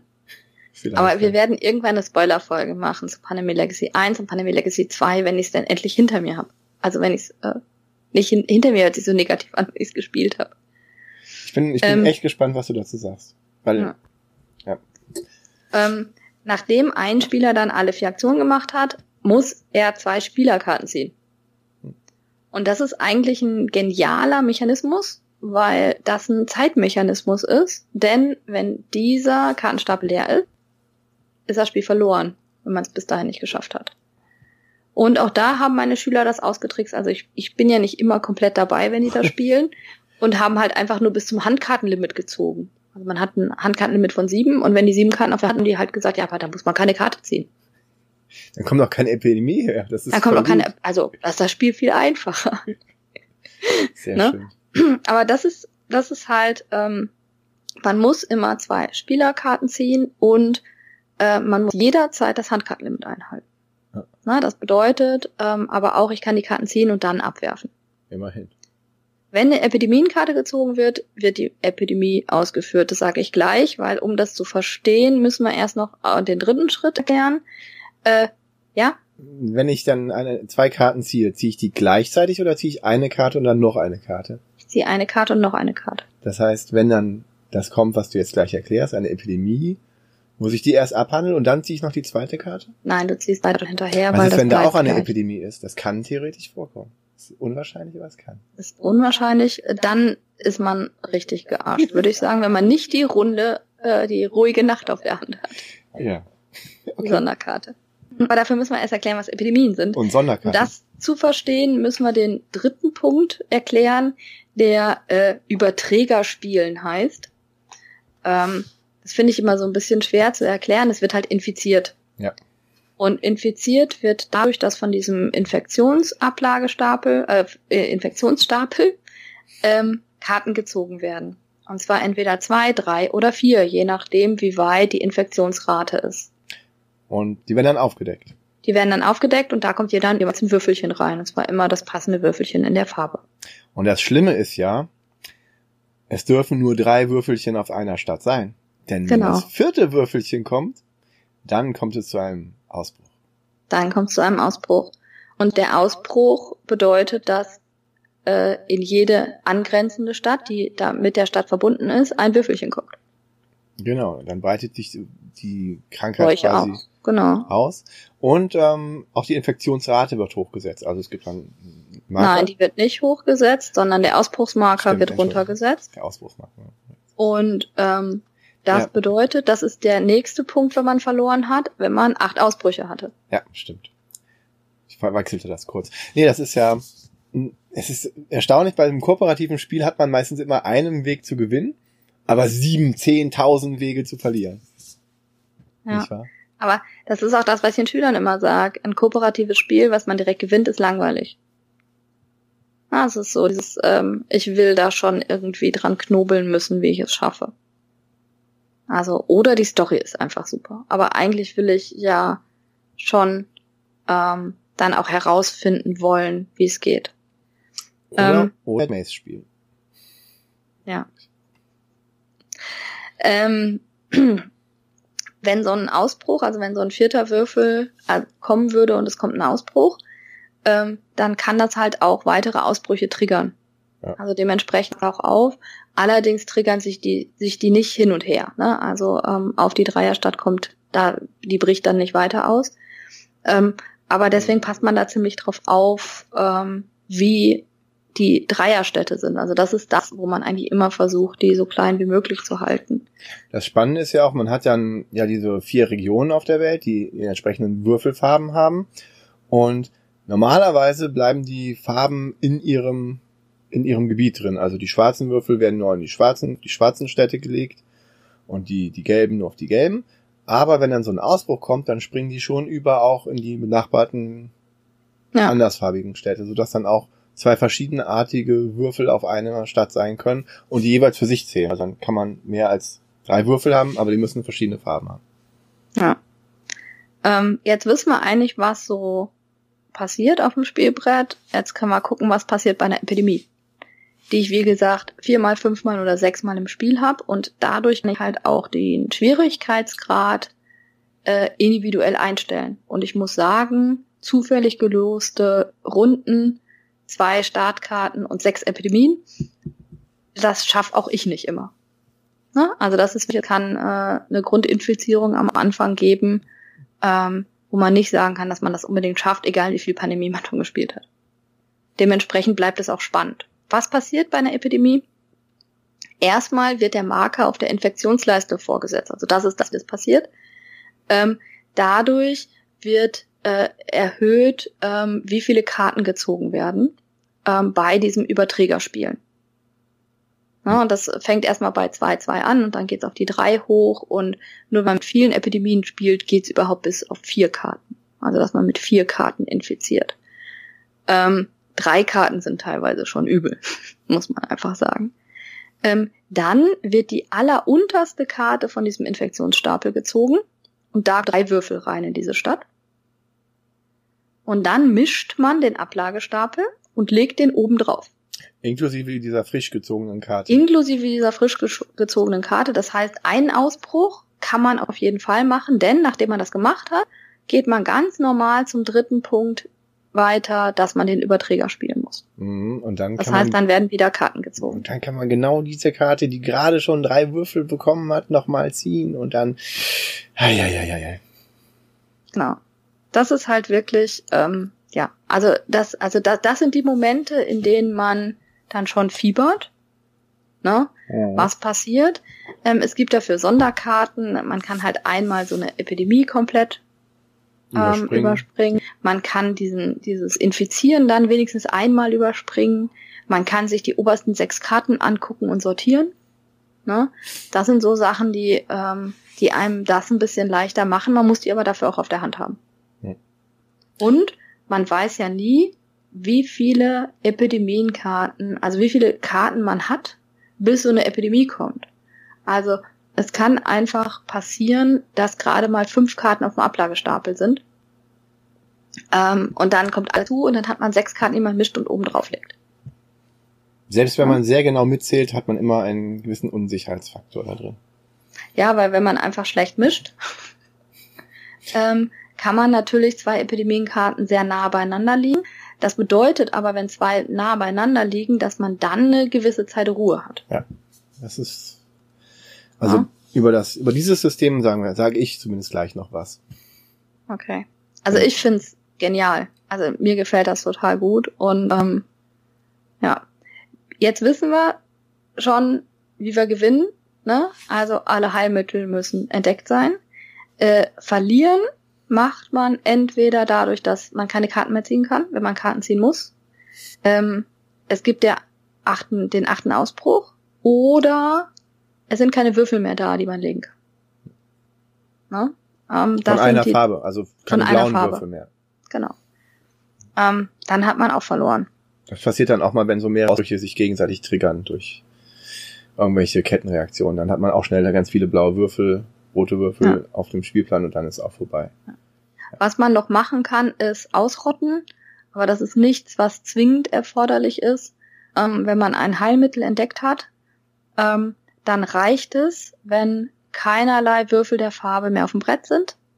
Dann hat man die Krankheit ausgerottet und ab dann darf man alle Karten, Infektionskarten, die gezogen werden, ähm, die tangieren einen nicht mehr. Also die kann man einfach zur Seite legen und freut sich darüber, dass man keinen Würfel mehr legen muss. Hm? Ähm, der Mediziner, also der Arzt, hat dann die Sonderfähigkeit, dass er im Vorbeigehen sozusagen heilt. Also der muss keine Aktion mehr dafür ausgeben, dass er heilt. Und alle anderen haben, wenn das Gegenmittel entdeckt ist, die Fähigkeit des Arztes, also können mit einer Aktion alle Würfel, die dort liegen, von der Farbe wegmachen. Ja. Was meistens dazu führt, dass am Anfang äh, die Kinder bei mir immer versuchen, alles auszurotten. Man sagt dann immer, nein, das ist eigentlich total unwichtig. Ja, also kümmert euch lieber drum, äh, die Gegenmittel es, zu entdecken. man schafft es auf den höheren Schwierigkeitsgraden auch einfach gar nicht mehr. Es ist schon sehr, muss schon sehr gut die, die Würfel noch li- liegen, die gerade noch übrig sind, damit man auch lauten kann, wenn man der Schwierigkeitsgrad wirklich höher ist. Genau. kopiert dann, aber dann, wenn's, wenn man dann eine Farbe komplett weg hat, ist, ist schon wieder gut. Dann sind auch die Infektionsraten später so ein bisschen relativiert, weil man zieht dann halt drei Karten, aber vielleicht ist ja dann eine dabei, die entsprechende Farbe hat, die man, die man nicht mehr braucht. genau. Aber damit haben wir schon komplett Pandemie erklärt. Das ist wirklich ein sehr einfaches Spiel, was aber in der Planung, in, in der Strategie ähm, komplex ist. Also es ist wirklich von den Regeln her ist Pandemie ganz einfach erklärt. Es sind, glaube ich, selbst zum Lesen sechs Seiten oder so. Also es ist ja für das, äh, wie wir normalerweise spielen, schon ähm, eine sehr geringe Seitenzahl an Regeln. Ähm, es ist auch auf dem Board, also wie so ein Zug abläuft, steht genau auf dem Board drauf. Jeder Spieler hat eine Übersichtskarte zu allen Aktionen. Dazu steht auf einer Epidemienkarte drauf, wie eine Epidemie abgehandelt wird. Ähm, auch das unheimlich gut gemacht. Ich glaube, die größte Hürde dabei ist tatsächlich der Aufbau dieser, dieser, ähm, Dieser Stapel, Stapel. und genau. und, Und dieses Grundinfizieren. das Ähm, und dass ja. man den, den Ablagestapel immer drauflegt. Mhm. Ne, also ich glaube, das wird auch häufiger mal vergessen, dass man dann sozusagen die unterste Karte zieht und den oben, den wieder mischt und oben drauflegt. Ähm, aber sonst ist das wirklich ein tolles, einfaches Spiel, ähm, was in den Überlegungen gar nicht so einfach ist. Das stimmt. Es gibt übrigens auch Schattenseiten.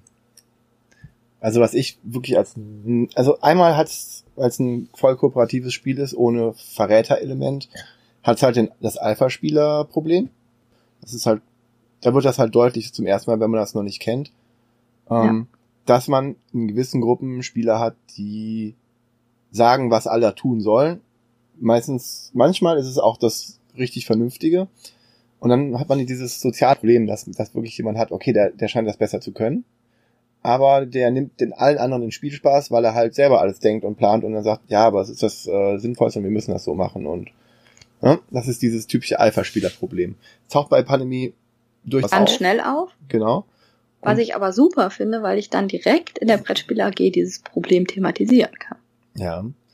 In der Brettspiel AG, aber stell dir die normale Spielrunde vor, die das dann, wo sich das dann, was man ja, wenn man sonst nur gegeneinander spielt, dann fällt das ja nicht auf, dass es in der Gruppe so jemanden gibt. Und wenn das dann Pandemie das erste kooperative ja. Spiel ist, dann ähm, tritt halt der Alpha-Spieler auf. Und es ist ein Phänomen und man muss gucken, wie man damit umgeht. Kluge, nette, intelligente Alpha-Spieler äh, halten sich dann zurück und lernen das dann auch so zu sehen, oh ja, okay, gucke ich mal und dann schlage ich vielleicht nur was vor und bin dann nicht so nicht so in den Vordergrund drängend. Da kann der Mensch dann persönlich wachsen, wenn man es das positiv sehen will. Das ist aber schon echt schwer, wenn richtig schlecht gemacht werden. Dann kann ich das auch nicht, muss ich ganz ehrlich sagen. Diese steigende Flut immer, ne? An ja, schlechten Aktionen. Ach ja. Ja, also das ist aber, wenn man es halt, es ist, es ist ja, ein negatives aber, Problem. Aber das, das ist kein Negat Negativpunkt für Pandemie an sich, nee. sondern das ist ein Negativpunkt für alle voll kooperativen Spiele. Korrekt. Aber die so einfach sind, dass man äh, halt auch alle Charaktere überblickt. Also es gibt ja auch voll kooperative Spiele wie äh, das neue Too Many Bones, was ich gespielt habe, was mhm. auch voll kooperativ ist. Da ist aber jeder Charakter so unterschiedlich, ähm, dass du schon das Spiel so häufig gespielt haben müsstest, um wirklich bei jedem reinzureden. Viele Spiele versuchen das ja irgendwie hinzubekommen, dass dieses Alpha-Spieler-Problem nicht auftritt. Und einige machen es halt mit Zeit. Wenn du halt für deinen Zug äh, nur gewisse Zeit hast, die zum Planen, dann ist das auch ganz schnell vom Tisch, dass man dann überhaupt noch Zeit hat, bei dem anderen zu gucken und zu sagen, ja, mach lieber das. Ähm, aber ja, wir, man versucht nicht umsonst in anderen Spielen damit irgendwie Herr zu werden. Mhm. Und äh, der größere Knackpunkt bei dem Spiel, was mich da auch dazu veranlasst hat, ist nicht immer eine Sammlung aufzunehmen, außer jetzt hintenrum durch Pandemie Legacy A1, ähm, ist wirklich diese und ich komme gleich auf die positiven Seiten und äh, wollte ich jetzt alles relativieren. Aber im Prinzip ganz runtergebrochen mache ich bei Pandemie nichts anderes, als irgendwie diese, diese Würfel Herr zu werden, einzudämmen und darauf zu warten, dass die richtigen Karten gezogen werden. Es sind immer diese zwei Karten, die man pro Spieler zieht. Da muss ich darauf warten, dass ich meine, mein Set von fünf Karten irgendwie zusammenkriege. Und ich kann nicht wirklich aktiv die Krankheit bekämpfen, sondern im Prinzip kann ich nur darauf warten, dass die, dass die kommt. Also ich kann nicht losgehen und sagen, ich behandle die, ich kann die Symptome behandeln, aber ich habe halt keine aktive Sache, die ich mache, um die Krankheiten wirklich das Heilmittel so. zu finden. Ähm, das Heilmittel nicht. Aber ich kann ja schon, also ich muss ja immer abwägen, wie wichtig ist mir etwas. Mhm. Ne? Und ich finde das ja schon, also ich meine, sehe ich das große Ganze und versuche aufs Heilmittel zu gehen oder versuche ich ganz konkret den Leuten vor Ort eben zu helfen, indem ich die Karte wegschmeiße und hinfliege. ich ja finde das schon sehr thematisch und ich, ich glaube schon, dass das Überlegungen sind, die Wissenschaftler und gerade große Teams äh, machen müssen. Ich habe nicht gesagt, dass das nicht thematisch ist. Ich habe nur gesagt, dass wenn die Mechanik ich runterbreche auf dieses unterste Niveau, dann warte ich nur ab, bis ich immer schwarze Karten habe, um die Krankheit auszurotten. In meiner Gruppe, in meiner gesamten Gruppe. Wenn ich immer nur vier Karten habe und noch nicht mal eine abwerfe, dann habe ich halt das Problem, ne? Und dann muss ich halt darauf warten, bis die fünfte Karte kommt. Und ja, es ist halt, ähm, kann diese, diese eine Sache nicht aktiv beeinflussen. Ich glaube mit ähm, On the Brink, äh, Ausnahmezustand und so, also mit irgendwelchen Erweiterungen haben die noch mal so ein anderes ähm, Zusatzmechanik, Zusatzbrett, wo man die Krankheit anders erforscht, auch nochmal reingebracht. Aber im Grundspiel finde ich, das ist, das ist für mich das, wo ich so wirklich sage, okay, jetzt warten wir, jetzt gibt's diesen Zeitpunkt, wo ich nur noch auf die richtige Farbe warte, dass die irgendjemand zieht. Und finde ich interessant, weil der Punkt kommt bei mir nie. Hm? Also der kommt vielleicht ganz zum Schluss, wenn man denkt, okay, wir spielen da jetzt gerade drauf, weil wir uns da hm. nur gerade drauf konzentrieren und lassen das ganze andere weg. Und entweder geht's jetzt schief oder nicht. Das kenne ich bei Pandemie Legacy, dass ich so spiele. Ähm, Im normalen Pandemie ist mir das noch nie untergekommen, das weil ich ja, wenn ich bei dem einen nur vier Karten habe und auf die fünfte Karte warte, habe ich ja meistens bei dem anderen schon was. Oder ich mache dann hier. Also ich habe nie dieses Gefühl, ich warte jetzt nur auf die nächste Karte. Also das hatte ich schon zumindest in zwei Spielen, wo ich ja wirklich sagte, okay, klar, wir haben auch mehr Leute, haben, wir haben insgesamt dann vielleicht fünf Handkarten, also die passenden fünf oder sechs Karten von einer Farbe, aber die dann jemandem zu geben über diese, wir müssen uns beide in Paris treffen, um die Paris-Karte auszutauschen, das macht halt einfach von den Rundenzahlen, bis wir dann wieder dran sind, haben wir das Spiel auch so verloren. Also. Aber das ist das Taktieren, was man lernt. Ja. Und manchmal, aber dann hast du Situationen, wo du halt auch keine Chance hast, das zu machen. Also, ja. dann spielt das Spiel so. Aber das ist so, wie wenn du halt immer eine Eins würfelst oder bei Gloomhaven äh, immer die Karte ziehst, die gerade den Angriff negiert. Also du musst ja irgendwelche Momente in kooperativen Spielen haben, die es nicht komplett ausrechenbar machen. Ja, auf jeden Fall. Stimme ich dir voll zu. Aber dieses eine Element, wo ich dachte, ich muss nur darauf warten, dass die richtigen Handkarten kommen und so lange die Würfel runterhalten, wenn man das so sich anschaut, dann ist es halt der Negativpunkt, der mich wirklich dazu gebracht hat, zu überlegen, oh, ich brauche es wahrscheinlich nicht. Ich kann es nicht nachvollziehen aber in, in anderen, ähm, weil es auch diese anderen zusätzlichen Inkarnationen gibt, wie Rising Tide, Iberia und so weiter und auch Cthulhu, was auch immer. Ähm, und weil ich das Legacy halt habe, da habe ich dann auch gesagt, okay, dann spiele ich das halt so. Interessante Sache bei dem Spiel ist übrigens, ähm, bevor ich jetzt gleich zu den positiven Punkten komme, äh, meine Darf Nachbarn, ich nachher auch noch was zum Fazit sagen? Ja, wir sind auch nicht beim Fazit, wir sind jetzt erst bei den negativen Punkten. Hast du noch negative Punkte? Nein. Okay. Artwork und so geht, oder? Also ist thematisch und.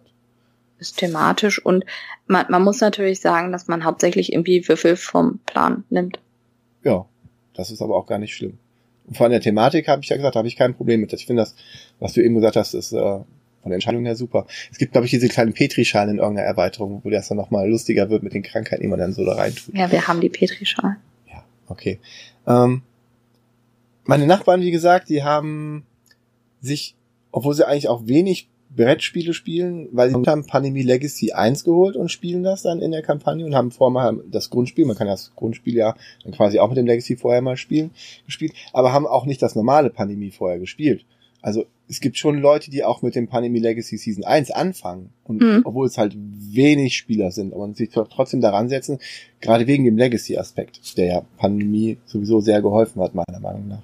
Und den Legacy-Mechanismus überhaupt katapultiert hat von diesem Risiko-Legacy weg. Risiko is Evolution war halt, naja. Und dann Pandemie hat halt den Durchbruch auch für Legacy gebracht, durch diese schönen Mechaniken die ich jetzt auf der positiven Seite vorstellen will. Da bin ich doch jetzt mal gespannt. Also, ich muss sagen, dieses System mit den zwei Kartenstapeln, ich habe den Spielerstapel, wo die Infektionskarten drauf sind, die sich auf diesen Infektionsstapel ver... Du schüttelst den Kopf? Ja, du hast den Spielerstapel mit den Infektionskarten. Nein, du hast den Spielerstapel. Die Karten, ja, diese, diese, diese, ja, Entschuldigung. Da rollst du die Augen zurecht. Also, diesen Spielerstapel mit den Epidemie-Ausbruchskarten drin verteilt, die sich dann auf diesen Infektionskartenstapel beziehen. Das ist eine ziemlich geniale Mechanik. Also es ist von der Mechanik her ist es Pandemie großartig. Es ist wirklich, du hast es eben schon gesagt, genial. Es ist, es ist tatsächlich genial. Und dieses auch, dieses, wenn dann die Epidemie kommt, dass ich dann den, den Infektionskartenstapel nehme und einerseits die unterste Karte, die vorher überhaupt nicht relevant war, nehme und dann zu, zusätzlich lege und dann die, die nur die neuen, die bisher schon aufgetauchten Karten ich die dann nehme und dann nochmal und die dann nur von denen, wo sowieso schon Würfel liegen, wo sowieso schon Kranke gibt, dass die dann nochmal ähm, quasi extra betroffen sind in den nächsten Runden, weil man das ja weiß. Man weiß ja genau, die Karten, wo eben schon mal infiziert wurde, werden jetzt auch wiederkommen. Habt ihr euch das gemerkt oder markiert ihr das? Wir markieren das nicht, aber wir, also ich zumindest ähm, weiß dann ungefähr schon so, ah ja, in dem Bereich zumindest kamen dann die, die Kartenstapel. Aber das ist ja auch genau das, was thematisch so gut ist. Weil da, wo ja schon die Krankheiten am häufigsten aufgetaucht sind, dass die dann wieder auftauchen und die dann wirklich, das sind in dieser Partie, die wir jetzt spielen, sind das die Regionen, die besonders gefährdet sind. Und das, das ist ja das Großartige, dass dann, obwohl es alles gleich ist, erzeugen nur die Mechaniken quasi die Krisenherde. Nur durch die mhm. Mechanik mhm. werden diese Krisenherde erzeugt. Heute ist es Bagdad, in der letzten Partie war es dann eher ähm, Nordamerika, wo sich das dann konzentriert hat. Aber allein nur durch diese Mechanik, dass ich wirklich immer nur den wiederkehrenden Kartenstapel habe, der sich immer wieder erweitert. Weil wenn das Spiel voranschreitet, sieht man auch wieder neue Städte, weil man dann durch diesen Infektionskartenstapel weiter durchgeht. Und aber wir haben auch dann Regionen, die in dieser Partie gar nicht betroffen werden, weil die halt fast zu unterst liegen von dem Infektionskartenstapel. Und ja, es ist halt immer eine Mischsache. Genau. Und dadurch, dass halt nie der ganze Stapel dann auch gemischt wird, habe ich halt dieses, das ist wirklich das Geniale an diesem System. Das ist auch das, der Grund, warum das so expandiert in so, das ist in so viele andere Spiele übertragbar, diese, diese Kernmechanik mit diesen zwei Kartenstapeln und den Würfeln. Das ist wirklich, wirklich großartig. Also, wir helfen uns da ja so ein bisschen und markieren nach ähm, dem Neumischen werden alle Dreierstädte, ähm, also alle Dreier, also mit drei Würfeln die Städte, werden dann als Pyramide gebaut. Und dadurch weiß man, dass die alle tendenziell ausbruchsgefährdet sind, weil da die Karten im Ablagestapel sind. Also, also beziehungsweise oben wieder drauf liegen. Also Fuschtier. Nein, das ist sogar, das steht irgendwo. Ich weiß gar nicht, wo ich das her habe. Irgendwo habe ich das gelesen. Sehr wahrscheinlich Pandemie Legacy 1 irgendwas. So, so. Gut. Okay. Ähm. ja, also jetzt bei PL2 gibt's das nicht mehr. Ja, das stimmt. Aber ähm, da haben wir das schon äh, so gemacht. Das ist halt auch für die Kinder zum, zum Lernen unheimlich einfach, weil sie dadurch so ein bisschen dieses ähm, sich merken dann auch ein bisschen einfacher haben und sich dann wenigstens angucken können, okay, das und das könnte kommen, da muss ich mich jetzt drum kümmern, damit sie, damit sie halt auch einfach lernen, ähm, darauf hinzuarbeiten und strategischer zu spielen und nicht einfach nur, oh, ich habe jetzt die Karten, ich mache jetzt das, ne, sondern wirklich zu gucken, vorzuarbeiten. Mein hauptpositiver Punkt an diesem Spiel ist, wie toll das skaliert. Hm. Also, ähm, ich habe gerade überlegt, über welches Spiel wir noch geredet haben, was so toll skaliert, wo ich das so betont habe. Gloomhaven?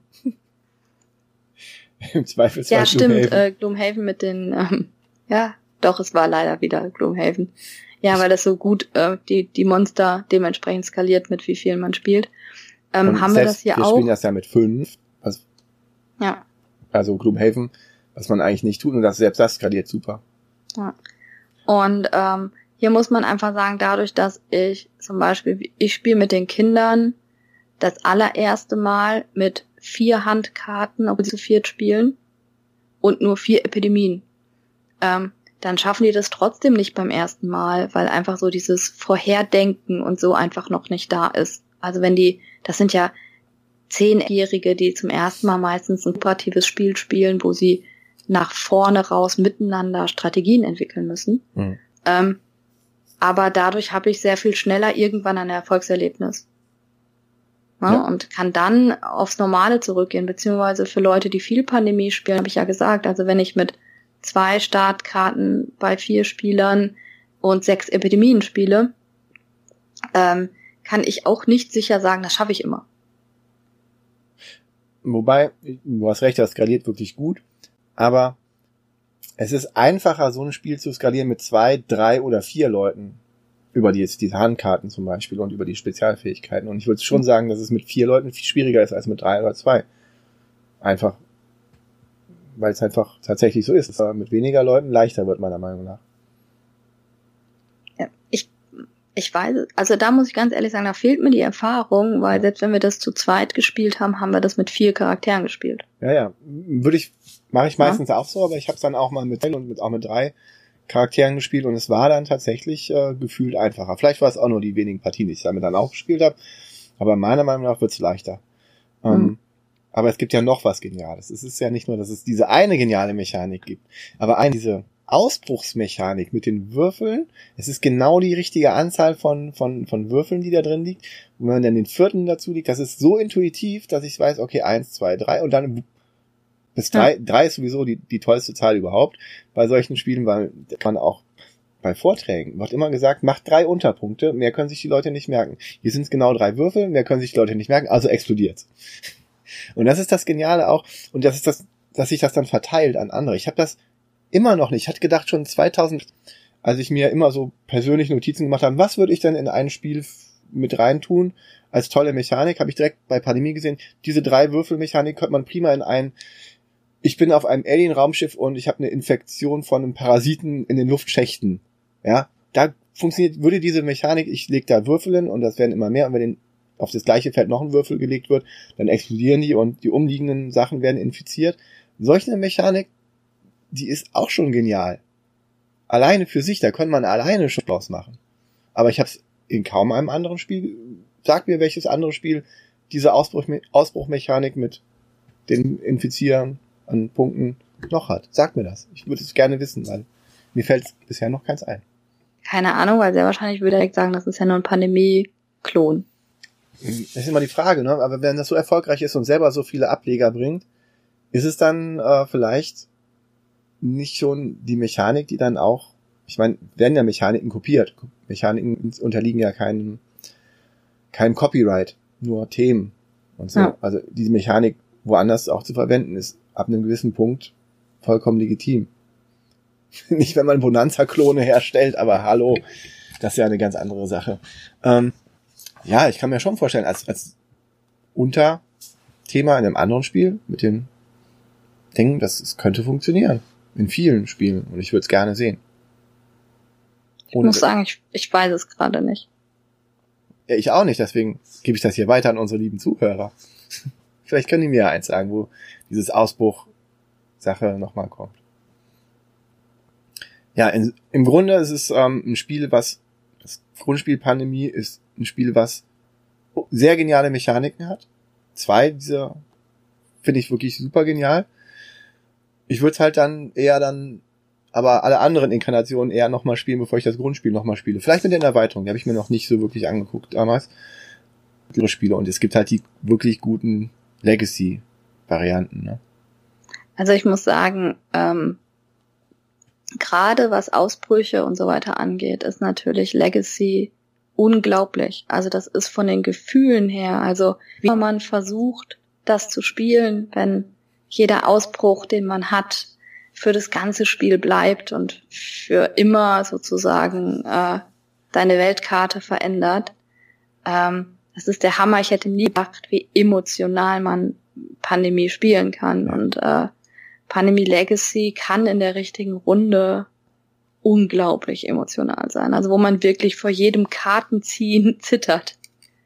Weil man genau weiß, wenn jetzt die Karte, die ist da drin und wenn die jetzt kommt, dann äh, wird's richtig schlimm oder so, weil wir genau das nicht mehr geschafft haben. Und ich finde, das schafft das normale Pandemie nicht so direkt, aber schon in gewissem Maße.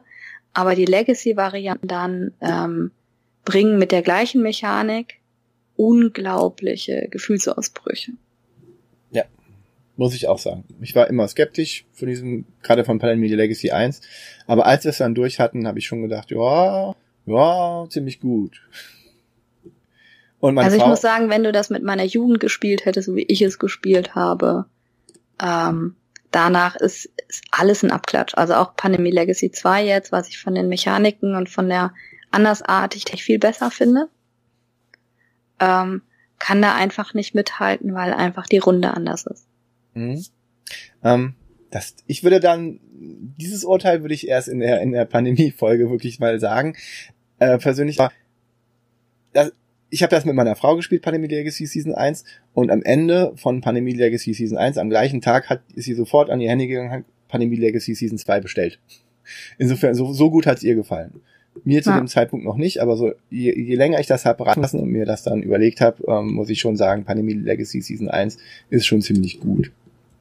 Ja, aber wie gesagt, da werden wir ja noch mal eine extra Folge drüber machen. Ähm, aber wir warten halt immer noch, bis ich irgendwann fertig bin.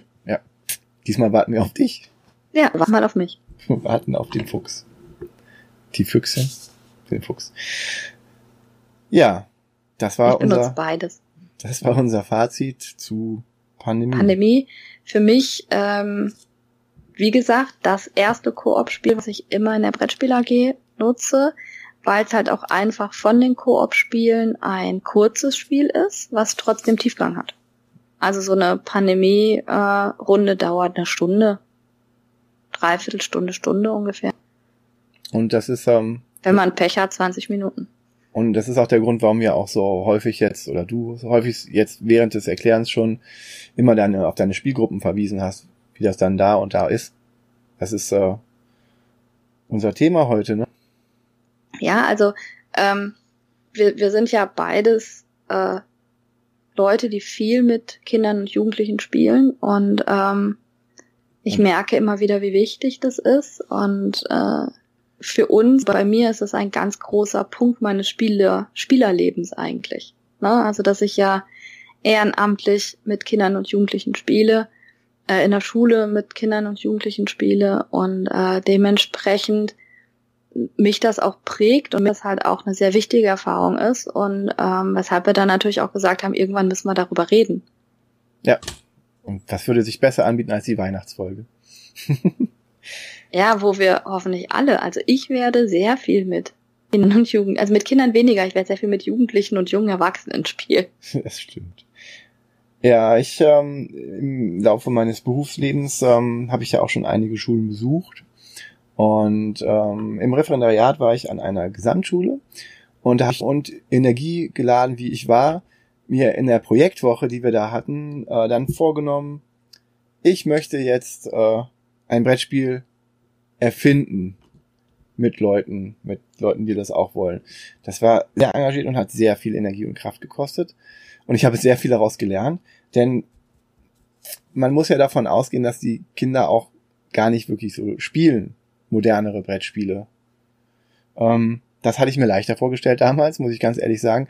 Und aber zum Glück war es eine Ganztagsschule und man konnte sehr lange diese Projektwoche machen. Äh, von, also die, die Tage waren dann auch entsprechend äh, lang. Wir haben viel gespielt erstmal, um die halt auf einen gewissen Stand zu, zu bringen. Und es waren noch die Siedler von Katan dann mehrfach dabei hatte. Man muss ja auch immer überlegen, was habe ich überhaupt da? Das ist, glaube ich, mein größtes Hemmnis. Was für Spieler habe ich da, um die Spieler heranzuführen? Ich habe hab ja auch, ich habe ja auch heute noch kein Pandemie normales. Ähm, was ich mir echt mal überlegen muss, mir doch mal, mal gucken, ob ich nicht ein, zwei Pandemie-Ausgaben auch bringe, um genau das zu machen, was du machst, als kooperatives Einführungsspiel. Irgendwann sollte ich das mal ausbauen. Ähm, jedenfalls musste ich dann mit denen spielen und dann haben wir eine Woche nach drei Tagen intensiven Spiels, modernerer Spiele, haben wir uns dann überlegt, ähm, mit den Kindern zusammen, was für ein Spiel wollen wir denn machen? Und dann kam eher sowas raus wie, wir wollen ähm, Monster töten aufleveln und gewinnen. Und da wir so viel Siedler von Katan gespielt haben, äh, war das dann auf Hexfeldern, wie, man dann gelaufen ist, das über Landschaften. Und dann haben auch die Kinder direkt angefangen zu basteln und sich aufzuteilen. Einige haben dann Grafiken gemacht und dann die wirklich per Hand gemalt, die dann eingescannt wurden, schon am PC. So alt bin ich ja dann doch noch nicht, dass es da noch keine äh, grafischen Bearbeitungssachen gab. Einer hat da nur irgendwelche Monster und, und Helden gezeichnet und dann haben wir ein ganz einfaches ich habe dann mehrere Systeme immer vorgeschlagen, mehrere Mechaniken vorgeschlagen, was man machen könnte, um das dann, äh, um halt Kampf zu machen, um halt dies zu machen und so weiter. Und es, haben die Schüler sich dann etwas ausgesucht. Und wir haben gespielt und gebastelt und am Ende der Woche, und das waren dann halt wirklich auch nur noch zweieinhalb Tage, bis zu dem Samstag Präsentationstag von so einer Projektwoche, äh, kam dann tatsächlich ein spielbares Spiel raus mit verfassten Regeln. Wir haben drei Exemplare gebastelt und wir haben dann quasi an dem Samstag die dann kauft zum Selbstkostenpreis. diese drei Exemplare, die wir dann hatten. Das heißt, du hast gar keins Ich habe selber. davon, ich habe die, die Dateien bestimmt noch irgendwo auf irgendeiner Festplatte, wenn ich da mal nachsuchen würde, aber es war jetzt auch nicht so, also es könnte jetzt nicht mit einem modernen Spiel von heute mithalten, aber es war was eigenes Geschafftes von den Kindern, die waren unheimlich stolz darauf, dass sie da, die haben das super präsentiert allen Leuten, die da mitmachen wollten und es waren Kinder von der, von der achten Klasse bis zur 13. Klasse dabei, komplett gemischt, die sich untereinander dann äh, wirklich wegen des Spielens da waren und gemeinsam gelernt haben, die neuen Spiele, neueren Spiele, ich weiß gar nicht mehr, was es außer von Siedler von Katan damals noch war. Ähm, in der Erinnerung, Wieder mal ein Grund, mit dem Tracken anzufangen. damals gab es bestimmt noch kein Tracken, bin ich mir, wobei Auf, Board- BGG konnte man schon immer tracken. wahrscheinlich, wahrscheinlich konnte man das. Ja, auf jeden Fall, ähm, es war eine tolle Erfahrung, es war, hat super viel Kraft gekostet, weil wir auch dann noch, weil ich abends noch hingegangen habe, dann noch äh, Sachen überarbeitet und nochmal die Regeln ähm, gemacht, aber naja, es war anstrengend und es war super schön für die Kinder von damals und auch äh, ist ja quasi das erste Brettspiel, was ich mitdesignt habe. Ich finde es interessant, das dass sie sich ja schon was ausgesucht haben, was sie für ihre Videospiele erinnert. Ja, das war definitiv so, dass, dass da auch das Gängigste ist, wo dann wirklich dann, wir haben auch Spiele in der Richtung gespielt, aber dann lustig war, dass diese Hexfelder dann auch kamen vom Siedler von Katan, wo man dann drüber über Landschaften ging, wo man eine Monster äh, hatte. Es war, ja, es war so ein bisschen, die wollten halt das, das Monster erschlagen und leveln haben. Gab auch keine Gegenstände oder so, sondern einfach nur leveln. Okay. Ja. Und das war meine erste Erfahrung mit so einem Projektarbeit. Ähm, ich muss ja sagen, dass äh, bei mir ja alle immer denken, dass ich bei den Projektwochen es mir einfach mache und spiele. Äh, das muss ich ja auch sagen, es wäre für mich äh, einfach. Ähm, ich habe immer überlegt, äh, Legenden von Andor und mit dem ähm, Legenden-Developer zu arbeiten. Also äh, Andor bietet eine Hilfe an, mit dem man eigene Legenden für Andor ähm, erstellen kann. Äh, meine Hemmnis war bisher wirklich immer, dass wir nie eine Projektwoche haben, sondern wir haben Tage. Und ähm, dann müsste ich zwei Tage alleine Andor spielen, äh, um dann sozusagen wirklich eine eigene Legende machen zu können. Ähm, und wir haben halt immer nur bis eins normalerweise. Dementsprechend bin ich da ein bisschen neidisch, dass du fünf Tage dafür Zeit hast. Ähm, dazu, Hattest. ich hattest, Damals, ja, damals, ja. damals, als du noch jung warst. Als sie dann auch freiwillig geblieben sind. Ja. Hey, Moment. Ich sag nichts. Ähm, da ich aber eh so viel in der Schule begleite ich solche Projekte immer nur, also ich werde dann von irgendwelchen Kollegen gefragt, wie jetzt bei der letzten Projektwoche auch, und äh, ich helfe denen dann und äh, stelle denen die Spiele zusammen und erkläre denen die Spiele und so. Ich mache aber immer irgendwelche anderen Projekte. Ähm, Backen. nicht backen. ähm, würde ich total gerne, aber wir sind ja ein Gymnasium. Ähm, wir haben keine Schulküche. Ein Riesenmanko, ähm, wo wir bei so Projekttagen auch immer wieder, wir müssen dann in irgendwelche anderen Küchen gehen, in irgendwelche anderen Schulen. Ähm, das ist immer nicht so einfach, da überhaupt was zu stemmen, weil wir gar nicht die Möglichkeiten haben, um irgendwelche Koch- und Backsachen zu machen.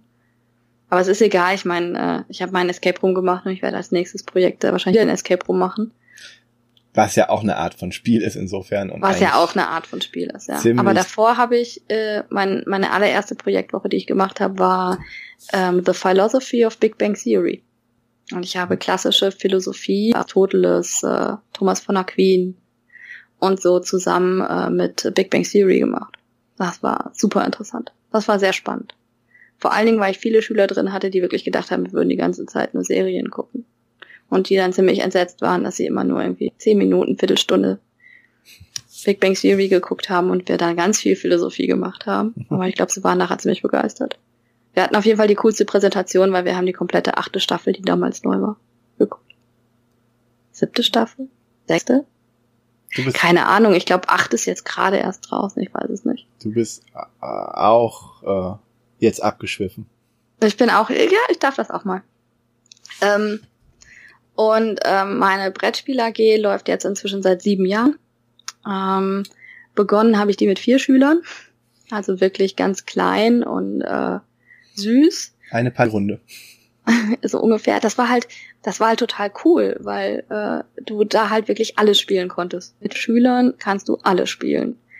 Ähm, das ist dann immer mehr geworden, weil natürlich am Anfang die Schüler so, ach ja, nee, man kennt die Lehrerin nicht und äh, die ist immer so streng und äh, will ich mit der spielen und sowas. Ähm, das hat sich dann halt rumgesprochen, dass das ziemlich viel Spaß macht, so dass ich äh, letztes Jahr äh, über 25 Schüler in der Brettspiel AG hatte, was ein bisschen viel war. Äh, dieses Jahr habe ich 15, das ist fast optimal, muss ich sagen. Also 15 Schüler sind schon gut. Ähm, diese vier Schüler nur zu haben, ist aber immer noch, also das war total schön. Also das war halt ein viel intensiveres Spielen und das war, das hat mir viel mehr Spaß gemacht. Nochmal, aber das ist natürlich eine, eine ganz andere Sache. Also äh, da habe ich die auch alleine gemacht. Inzwischen habe ich immer äh, ein, zwei Leute noch dabei, die mich unterstützen, Oberstufenschüler aus meinem Jugendspielekreis, die dann dazukommen und arbeiten kommen und äh, mich bei der AG unterstützen, weil das sonst gar nicht ging mit 15 oder 20 Kindern.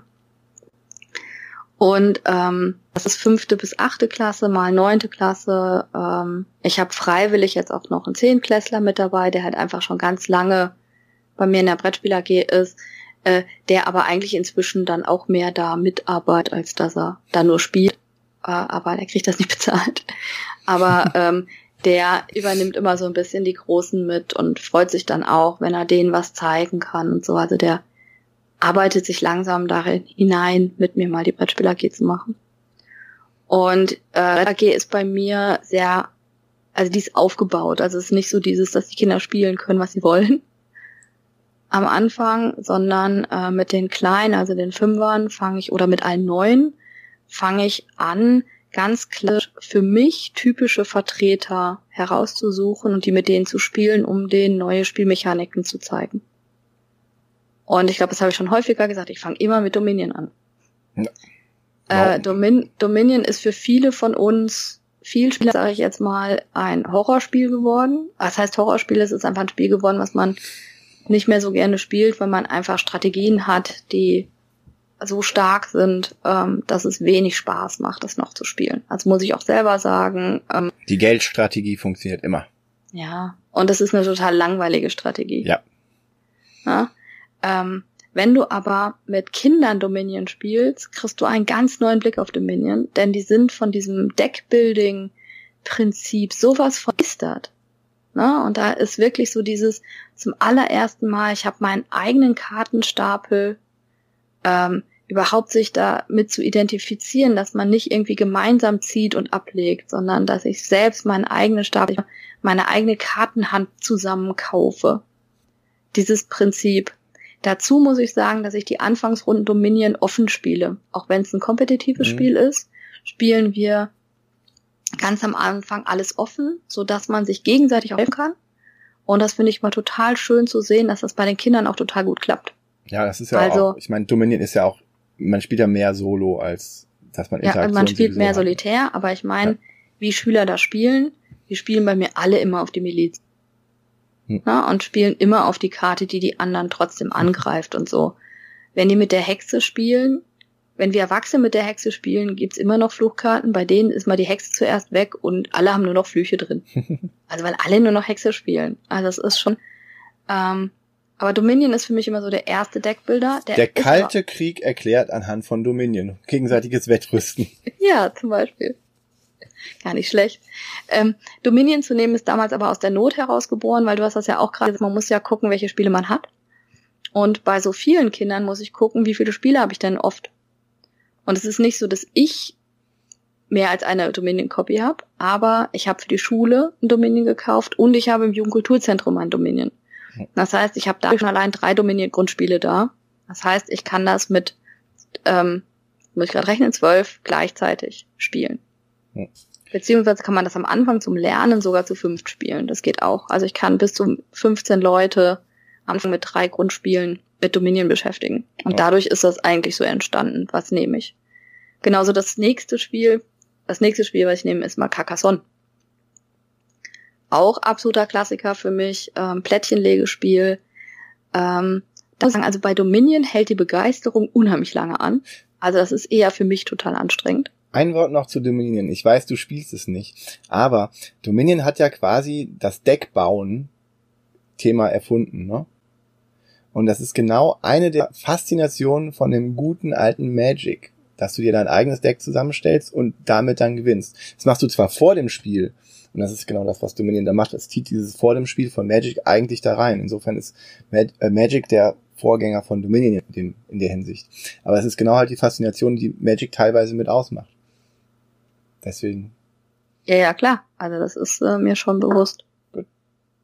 Ich als Na? Historiker. Nur, nur hätte ich, hätte ich Probleme, ein Spiel zu propagieren, Ganz ähm, anderes Thema, ja. Ganz anderes Thema, wo es nachher darum geht, dass Karten gekauft werden und Booster Packs gekauft werden und so. Und da hätte ich immer Angst vor wütenden, muss ich ganz ehrlich sagen, vor wütenden Eltern. Also das würde ich nicht initiieren wollen und ich habe Schulen gehört, wo Yu-Gi-Oh! Äh, verboten ist und so, weil das äh, nicht geht.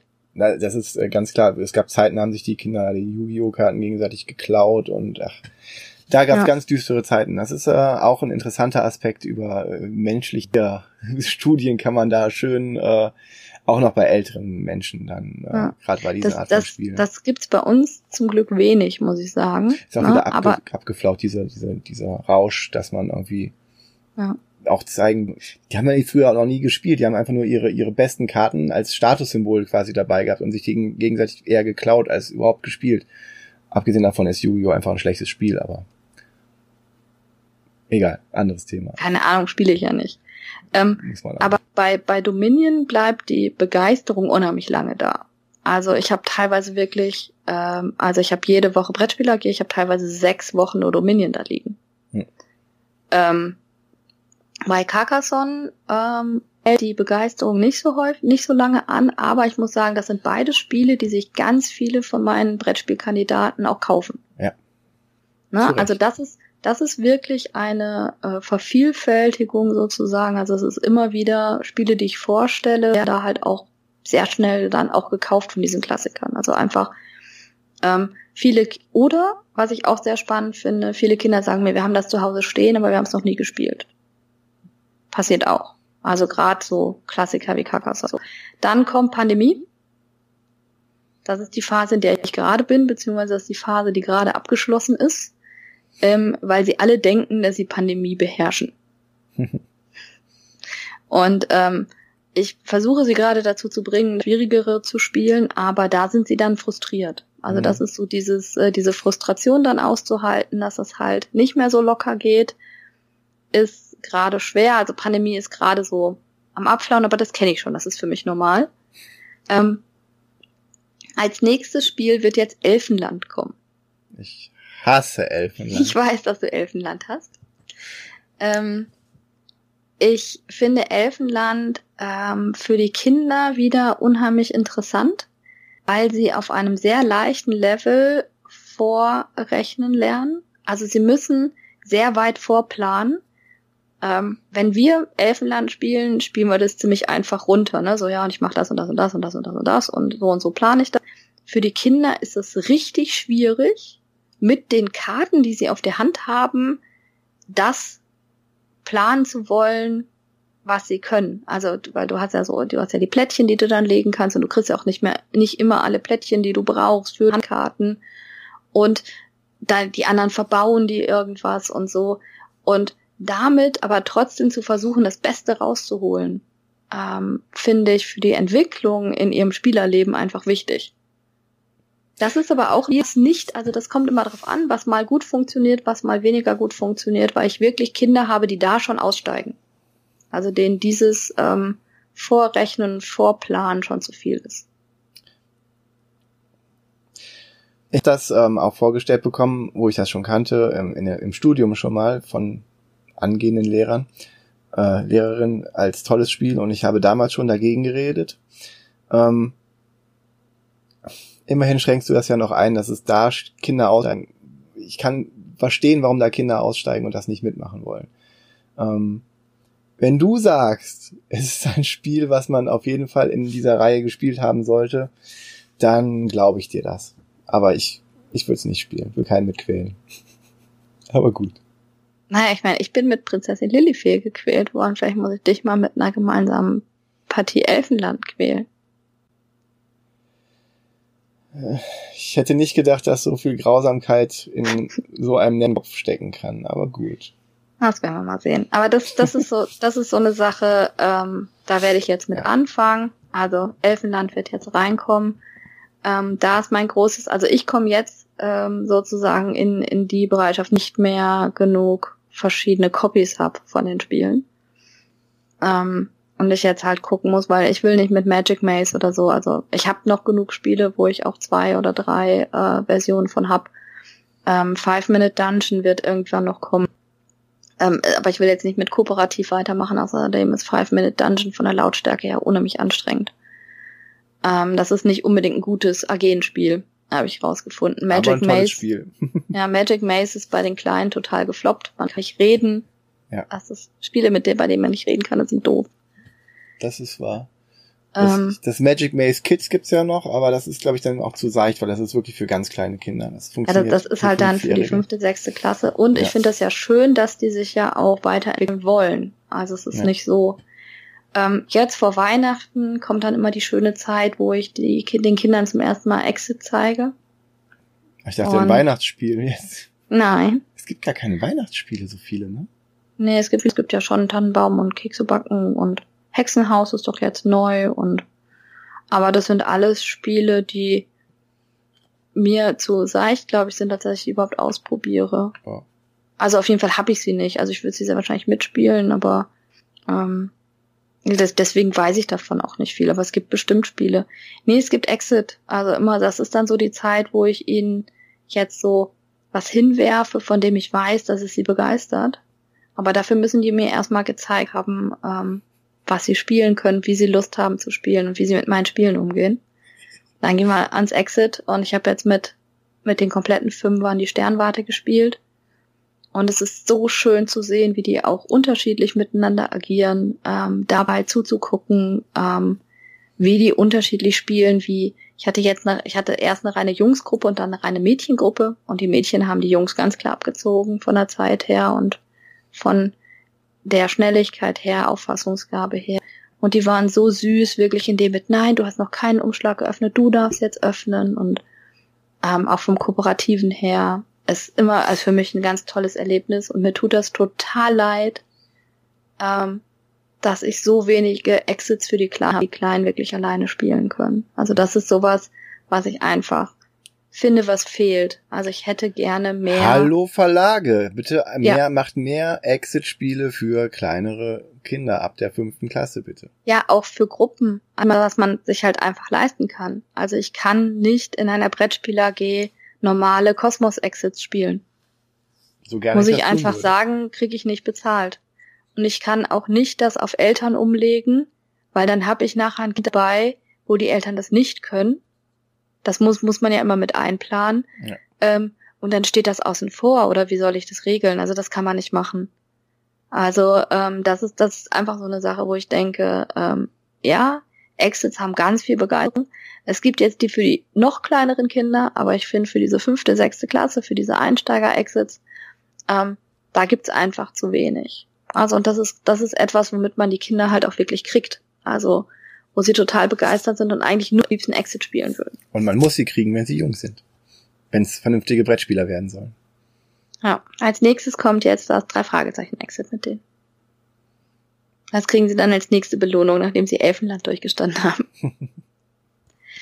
äh, die Großen, also ich, ich habe jetzt ja immer über die Neuen geredet, also es sind meistens Fünft- oder Sechstklässler, die neu zu mir in die AG kommen. Äh, die großen äh, sieben, achtklässler, teilweise halt auch die Sechsklässler, die ähm, sehr gut schon gespielt haben in der fünften Klasse, ähm, die spielen dann eher schon andere Spiele. Ähm, wie Deus oder Captain Sonar, Dice Fort, Schlösser des König Ludwigs, Akte Whitechapel, das sind für mich so Zug um Zug, haben wir letztens gespielt. Und ähm, wie das so aufgebaut ist, ist halt schon, dass ich eigentlich ein Spiel neu erkläre. Mhm ähm, und die Gruppen dann erstmal mit dem Spiel klarkommen müssen. Also ähm, dann sind ja auch meine Helfer mit dabei und ich dann mit einer anderen Gruppe ein anderes neues Spiel kennenlerne. Hm. Also bei mir gilt es halt auch immer, es wird nicht ein Spiel nur einmal gespielt. Hm. ähm, weil ich möchte, dass die die Regeln verinnerlichen. Und das geht nur, wenn sie es häufiger spielen. Das bedeutet, wenn ich mit denen ein neues Spiel lerne, ist es oft halt auch immer nur eine Kennenlernpartie. Meistens schaffen wir die noch nicht mal bis zum Ende, weil wir haben anderthalb Stunden Zeit. Und die wissen ganz genau schon, wenn wir ein neues Spiel erlernen, dann nehmen wir uns die Zeit dafür, das zu erlernen, das zu erklären, die Mechaniken genau zu erklären, Proberunden zu spielen. Und das nächste Spiel ist dann erst das, das äh, ernste Spiel. Und ich bin dann oft leider inzwischen nicht mehr diejenige, die mitspielen kann, sondern ich bin eigentlich diejenige, die dann zwischen den Tischen hin und her läuft und erklärt, aber halt immer bei einer Gruppe sehr intensiv ist, um den neu zu zeigen. Und das ist so, wie meine Brettspiel AG aufgebaut ist und eigentlich abläuft. Und halt auch richtig gut funktioniert, ähm, was mich ja inzwischen immer wieder dazu bringt, dass auch über Twitter oder so irgendwelche Anfragen kommen, äh, was für Tipps ich geben kann für AGen und so weiter. Ähm, ja, also es macht mir halt auch total Spaß und ich finde das mal total schön und ich hasse das, wenn äh, im November ist so viel AG ausgefallen, weil irgendwelche Konferenzen oder sonst irgendwas war. Finde ich mal total doof. Ich freue mich genauso auf jeden Tag wie meine Schüler, glaube ich. Und der Dienstag ist immer ein schöner Schultag, da ist AG-Tag. Das ist, du hast ja auch ein tolles Konzept. Also es ist ja quasi auch methodisch, didaktisch begründet, was du da ähm, wie machst. Und das, äh, ich habe bisher noch kein, kein besseres Konzept für AGs in der Art gesehen. Respekt, liebe Martina. Oh, wow. Ja. Ich kann ja noch kurz dann von, ich habe lange Jahre keine Projektwoche mehr gemacht. Also keine Projektwoche mehr gemacht, Brettspiele gemacht habe, weil ich bin eher in einem Hauptschulsektor unterwegs. Und da ist es halt nochmal schwieriger, weil die, äh, meine Schüler sind dann eher, ähm, die haben halt nicht dieses, äh, dieses von zu Hause, dass, dass die überhaupt Spieler spielen, stehen haben. Die haben die Playstation da stehen und äh, spielen alle Fortnite oder sowas, wenn die sich für Spiele interessieren. Ähm, dennoch gibt es ein paar Nerds und äh, ich habe dann, also Nerds, Leute, die dann... Nicht, äh, nicht abfällig gemeint. Nein, nein, nein, nein, nein im Gegenteil. Äh, heutzutage darf man Nerds äh, ja etwas anders die sind schon positiver konnotiert mittlerweile. Ähm, jedenfalls habe ich dann dieses Jahr mir noch äh, auch wahrscheinlich äh, durch deine AG-Erlebnisse inspiriert, habe ich noch mal gedacht, okay, machst du, ich mache jetzt noch mal etwas weiter gefasst. Ich habe sonst immer irgendwas mit mit äh, Filmen gemacht und Filmtheorie und Filmkritik meistens muss man dann überhaupt ähm, erstmal so einen kritischen Blick eröffnen auf Filme, weil die konsumieren Filme und die können nur sagen, gut oder schlecht. Und die können aber nicht sagen, warum ein Film gut oder schlecht war. Deswegen habe ich das immer in den letzten Jahren gemacht. Filmkritik einfach, damit die ein Gespür dafür kriegen, was ein Film zu einem guten Film. Und dieses Jahr habe ich dann ausprobiert, habe gesagt, okay, jetzt gehe ich voll auf Science Fiction und habe gesagt, Science Fiction in Film und Spiel. Mit der Option dann halt auch nochmal ein Brettspiel auf den Tisch zu werfen, was dann so ein Science-Fiction-Thema hat. Und habe ich dann auch wieder die Sache, was habe ich denn eigentlich für Science-Fiction-Brettspiele, die dann auch noch einsteigerfreundlich sind. Ähm, und wir haben die ersten Tage dann auch eher Filme geguckt und uns dann über Kritik unterhalten. Und das, ich habe auch das Problem, dass die dann auch nur von 9 bis 13 Uhr da sind. Also nicht diesen Luxus, dass die dann länger da sind. Naja, und dann habe ich aber gesagt, okay, wir machen, am Dienstag habe ich gesagt, okay, wir machen jetzt um, um 12 Uhr schon Schluss. Aber wer will, dem zeige ich mal ein Brettspiel. Ganz auf freiwilliger Basis, damit die jetzt dann sehen, okay, ähm, die sollen das wirklich von sich aus machen. Und ich habe halt den Vorteil, dass ich, ähm, wenn ich über Dinge spreche, die ich sehr gerne mag, wie zum Beispiel Brettspiele oder Filme, dass ich da weiß, dass ich da sehr mitreißend sein kann. Sodass dann tatsächlich ein paar freiwillig da geblieben sind, um mit mir Brettspiele zu spielen. In dem Fall habe ich quasi dann deinen Einstieg gewählt. Es ist eins zu eins dein Einstieg, nur mit einem besseren Spiel als Dominion. Ich finde, man kann, es funktioniert, und zwar mit meinen Schülern, äh, ich habe mit denen äh, Star Rams gespielt. Und es ist, es ist, Star Rams ist auch ein ganz einfacher Deckbilder, der sogar die gleichen, ich habe acht Geldkarten und zwei andere Karten in meinem mhm. Starterdeck. So sind die Starterdecks. Es hat den Vorteil, dass man andere angreifen kann. Und es ist ein Duellspiel eigentlich. Man kann es auch in größeren Rundenspiel mit diversen, aber eigentlich ist es ein 1 zu 1 Duellspiel. Und statt Siegpunkte mache ich halt die Lebenspunkte des Gegners, was meiner Meinung nach gerade für eine männlichere Zielgruppe dann auch äh, vielleicht, die ich dann notgedrungen habe, weil für Film und Science Fiction haben sich dann eher, ich hatte ein Mädchen in der Gruppe, die tapfer durchgehalten hat und super war, aber die Rest waren halt Jungs und von 15, 15 Kinder. Ähm, aber welches, welches Alter? Ähm, die waren achte, neunte, zehnte Klasse. Okay. Achte, also schon die Großen. Schon die Großen. Ich bei nehm, dir? Ja, ich nehme meistens eher die Großen bei sowas und da ich auch in dem Gebiet eher unterrichte, weil das äh, die spannendere, das spannendere Alter ist, achte, neunte, zehnte Klasse. Da ist richtig Dampf in den Klassen. die Fünfer sind ja noch brav. Äh, naja, stimmt auch nicht ganz, aber ja. Ähm, aber auf jeden Fall. Die haben ganz andere Probleme. Anders. Die sind wirklich, äh, also in meiner Schulform sind die dann, die haben dann noch ganz andere Probleme. Aber das ist ein ganz anderes Thema auch. Ähm, also die Schüler, wo die Pubertät einsetzt und äh, alles andere wichtiger sein kann, die haben mit mir dann äh, Star Rams gespielt und auch diesen Deckbau-Aspekt gehabt. Und ich habe sofort zwei Kinder gehabt, die gesagt haben, das Spiel hole ich mir auch, wo gibt's das? Und dann habe ich die dann mal rübergeschickt in die örtlichen Läden und sie kam dann auch direkt wieder und ich habe ich habe ja Verbindung zu meinen Läden hier, deswegen habe ich dann direkt nachgefragt. Und hat hat der, der Schüler mich erwähnt, ach du bist der Herr Richter, na gut, jetzt weiß ich auch, wie du mir nachhast ungefähr. Vielen Dank, Sarah, schöne Grüße. Äh, ja, also die sind dann auch im Spieleladen angekommen und ich hatte dann auch mal so ein paar Brettspiele nur zur Ansicht mitgebracht, weil ich habe halt die Zeit nicht gehabt. Hab dann so gesagt, was es im Science-Fiction-Bereich gab mit einer großen Tasche. Hab den unter anderem auch Imperial Assault gezeigt, was es da dann so gibt, weil Star Wars läuft ja dann auch immer. Und ja, die Weihnachtsgeschenke sind dann von diesem einen Jungen zumindest auch äh, festgelegt worden. Der kriegt einen Imperial Assault. Der ist mit der, der Mutter und der Großmutter in den Laden reingegangen und ja, Geschenke sind gesichert. Also es funktioniert da, Leute zu infizieren. Ne? wenn ja. wirklich dann die Begeisterung dann da ist.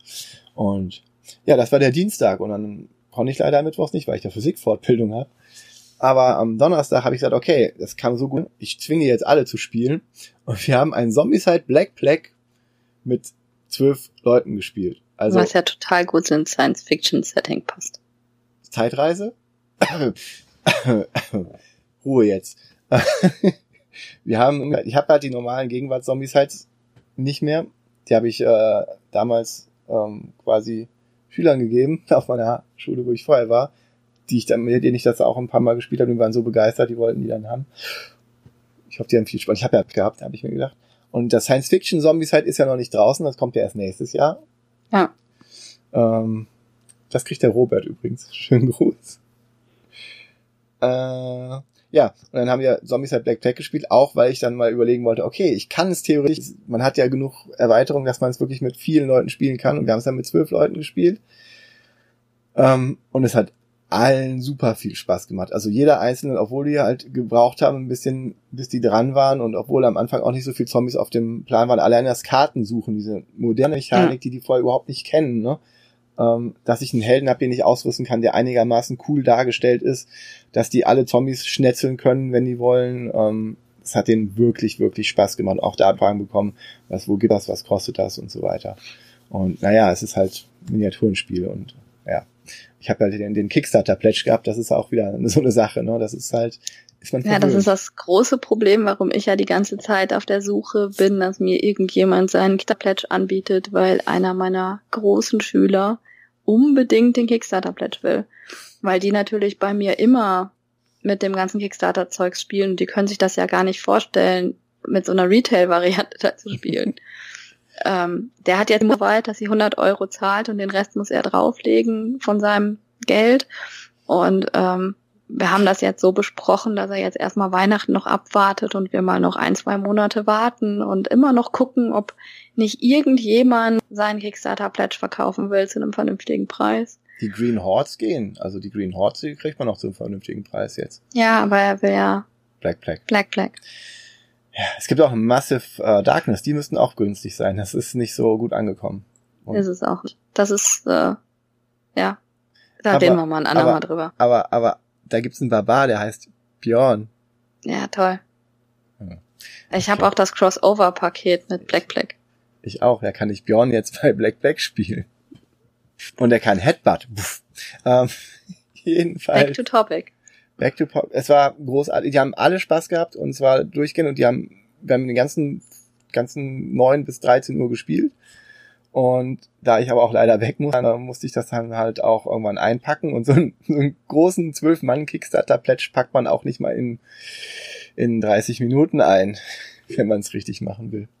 Da habe ich dir dann ja erzählt, dass ich äh, die Spiele, die meine Jugendlichen spielen, sind alle äh, sind alle Tüten beschriftet, damit die das selbstständig auch einpacken können. Und ähm, die machen sich inzwischen, bevor sie es auspacken, ein Bild mit dem Handy, damit sie genau das wieder zusammenpacken müssen. Also weil die, die kennen mich auch und die wissen, wie pietzig ich mit meinen Spielen bin und äh, dementsprechend, aber das ist super, weil ähm, dadurch weiß ich, kann ich mir ziemlich sicher sein, dass meine Spiele immer richtig eingepackt sind, weil ich da gar keine Lust habe, da die Spiele. Das ist bei dir natürlich was anderes, aber bei den Jugendlichen, die mit mir viel spielen, dann läuft das dann schon anders ab das ist auch, äh, das sind die nützlichen Tipps, ne, die du, die du aus deiner Erfahrung her auch geben kannst und aus deiner Pingeligkeit. Ja. Nein, es ist, ist total richtig. So, sowas muss man sagen, wenn man dann wirklich mit, mit, einem, mit einem Black Black oder so ankommt, ne, dass man und das dann öfters spielen will in einer regelmäßigen Spielgruppe. Ich habe ja leider leider keine regelmäßigen Spielgruppen, sondern halt nur diese Projektwochen ab und an mal und dann muss ich halt erstmal improvisieren und gucken überhaupt, was ankommt. Ne? Sonst kann ich ja nicht so leicht Konzepte entwickeln. Aber was ich aber total cool fand, was du erzählt hast, ist, dass die freitags keinen Film gucken wollten, sondern dass die weiterspielen wollten. Ja, daraufhin, und das Problem war, wir konnten leider dann auch kein Freitag kein Black Plague spielen, weil man dann auch noch aufbauen musste für Samstag. Samstag hatten wir dann auch noch leider keine Brettspiele präsentiert, sondern wir haben das Café gemacht, was auch ein bisschen doof war. Aber so, dass wir am Freitag, dann habe ich, dann habe ich wirklich mal in meiner Sammlung gekramt und geguckt, was ich dann noch so habe an, an kleineren, kürzeren Spielen, die man noch spielen konnte, damit ich dir noch was zeigen konnte. Und ja, ähm, weil halt Zombies halt Black Flag gespielt wurde, habe ich das äh, Zombies gespielt mit dem Ausrufezeichen. Das funktioniert immer, super die ersten halbe Stunde und danach wird es langweilig für alle. Und das ist auch genau dazu. Man kann es halt mit vielen Leuten spielen, aber es sind halt auch einfache, viel einfache Regeln. Hat ein bisschen Tiefgang, man deckt immer so Plättchen auf und setzt Zombies hin. Ja, und bekämpft dann Zombies. Aber es ist natürlich, es verliert überall, wo ich es gespielt habe, nach einer halben Stunde den Reiz. Und dann sagen alle, okay, lass uns, lass das mal lieber. Ähm, für die anderen teilweise, die das, äh, die mehr Karten lesen wollten und konnten, habe ich dann äh, Star Munchkin gespielt nach Ewigkeiten mal wieder. Das war ähm, cool, aber halt auch in der Runde anstrengend, weil halt überall wieder Regelfragen kamen. Und äh, Star Realms halt nochmal. Mhm. Das war ziemlich cool. Und dann habe ich zum Ende hin halt nochmal was versucht, nämlich ähm, in solchen größeren Klassenrunden spielen ja einige Leute gerne Werwolf. Werwölfe von Stoller, wie man es immer nennt. Ich finde Werwölfe ja ich habe das in der Studentenzeit das letzte Mal wirklich gespielt mit einer größeren Runde, abgesehen von Twitter, aber das ist eine andere Geschichte. Und das ist halt immer so, ähm, dass man bei Werwölfen halt ist, das haben letztes Mal ja schon angesprochen, genau die zwei Dinge, ne? Ausscheiden ja. und äh, der Seher, das Seherproblem. Und ich habe es halt in der Runde gespielt und ich war, ich habe es ich wiederhole das jetzt kurz, aber ich habe es damals schon gesagt, ich, es ist eigentlich ein bisschen schwierig gewesen für die Kinder, gut Verräter zu spielen. Also, dass sie wirklich in dieser Rolle bleiben und dass auch die Nuancen. Aber die haben es wirklich gewollt. Sie haben uns drei Partien gespielt.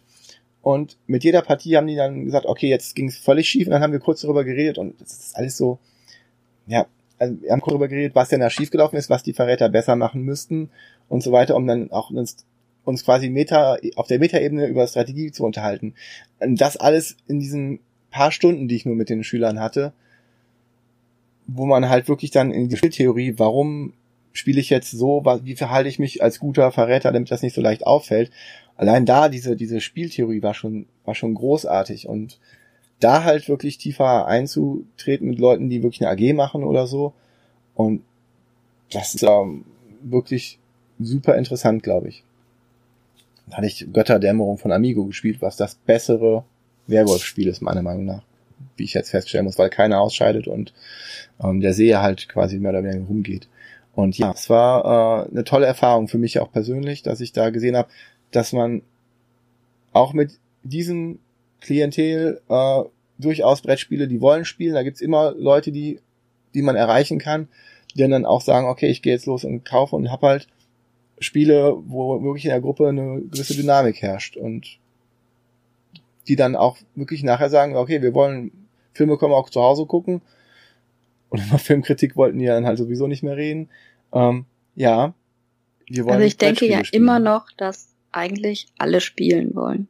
Die kennen nur nicht die richtigen Spiele. Und ich glaube immer noch, es gibt das richtige Spiel für fast jeden.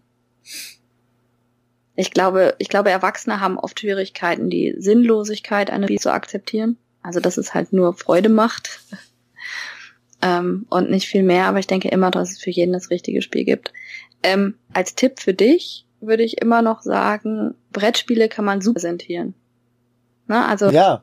das, das überlegt man sich ja immer. Ne? Also ähm, Leute, die so Projektwochen nicht in Schulen machen, man muss fast immer am Ende sein Projekt repräsentieren. Ganz genau. Aber ich ähm, hatte mich halt für für ähm, Kaffee, Kaffee machen über breitschlagen lassen, weil es anscheinend kein anderer machen wollte.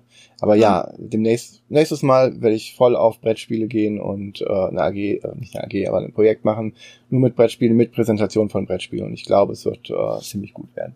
Ja. ja, weil das halt auch wichtig ist, wenn man dadurch halt auch wieder nochmal neue ja. Leute reinkriegt. Also es hört sich immer so miss, mission, äh, missionarisch an, aber ähm, ich denke immer, dass man dass es einfach eine ganz tolle Sache ist, Kinder und Jugendliche dazu zu bringen, andere Sachen auszuprobieren, die sie teilweise einfach nicht kennen. Mhm. Das ist ja auch das Problem, was, was, was Brettspiele immer noch haben. Ich saß letztens im Auto und habe Radio gehört und es kam eine kurze Reportage mit dem Einleitung, dann haben äh, Kinder in diesem Projekt, wo es um Wirtschaft geht, sich für ein Brettspiel entschieden. In der heutigen Zeit, wo Brettspiele doch äh, eigentlich schon ein bisschen altbacken sind und alle nur noch Videospiele spielen. Also dieses Klischee vom, vom Brettspiel, dass es altbacken ist, ist ja immer noch in allen Köpfen vorhanden, gerade in den breiten Medien. Die Kinder haben dann, äh, in dem Beitrag haben die dann halt, es ging ja eher um die Vermarktung eines Projekts und im Fall war es ein Brettspiel mit Heimatbezug. Leider hat sich da auch keiner mit Brettspielen ausgekannt und es war dann ein Würfeln und eine Frage beantworten Spiel. Sprich aus den 80ern, ja. Aber na gut. Die hatten ja. sich anscheinend mit Spieletheorie dann auch nicht wirklich befasst.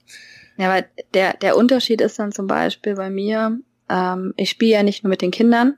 Mhm. Ähm, die großen Schüler haben dann auch eingefordert, dass ich mit ihnen spiele.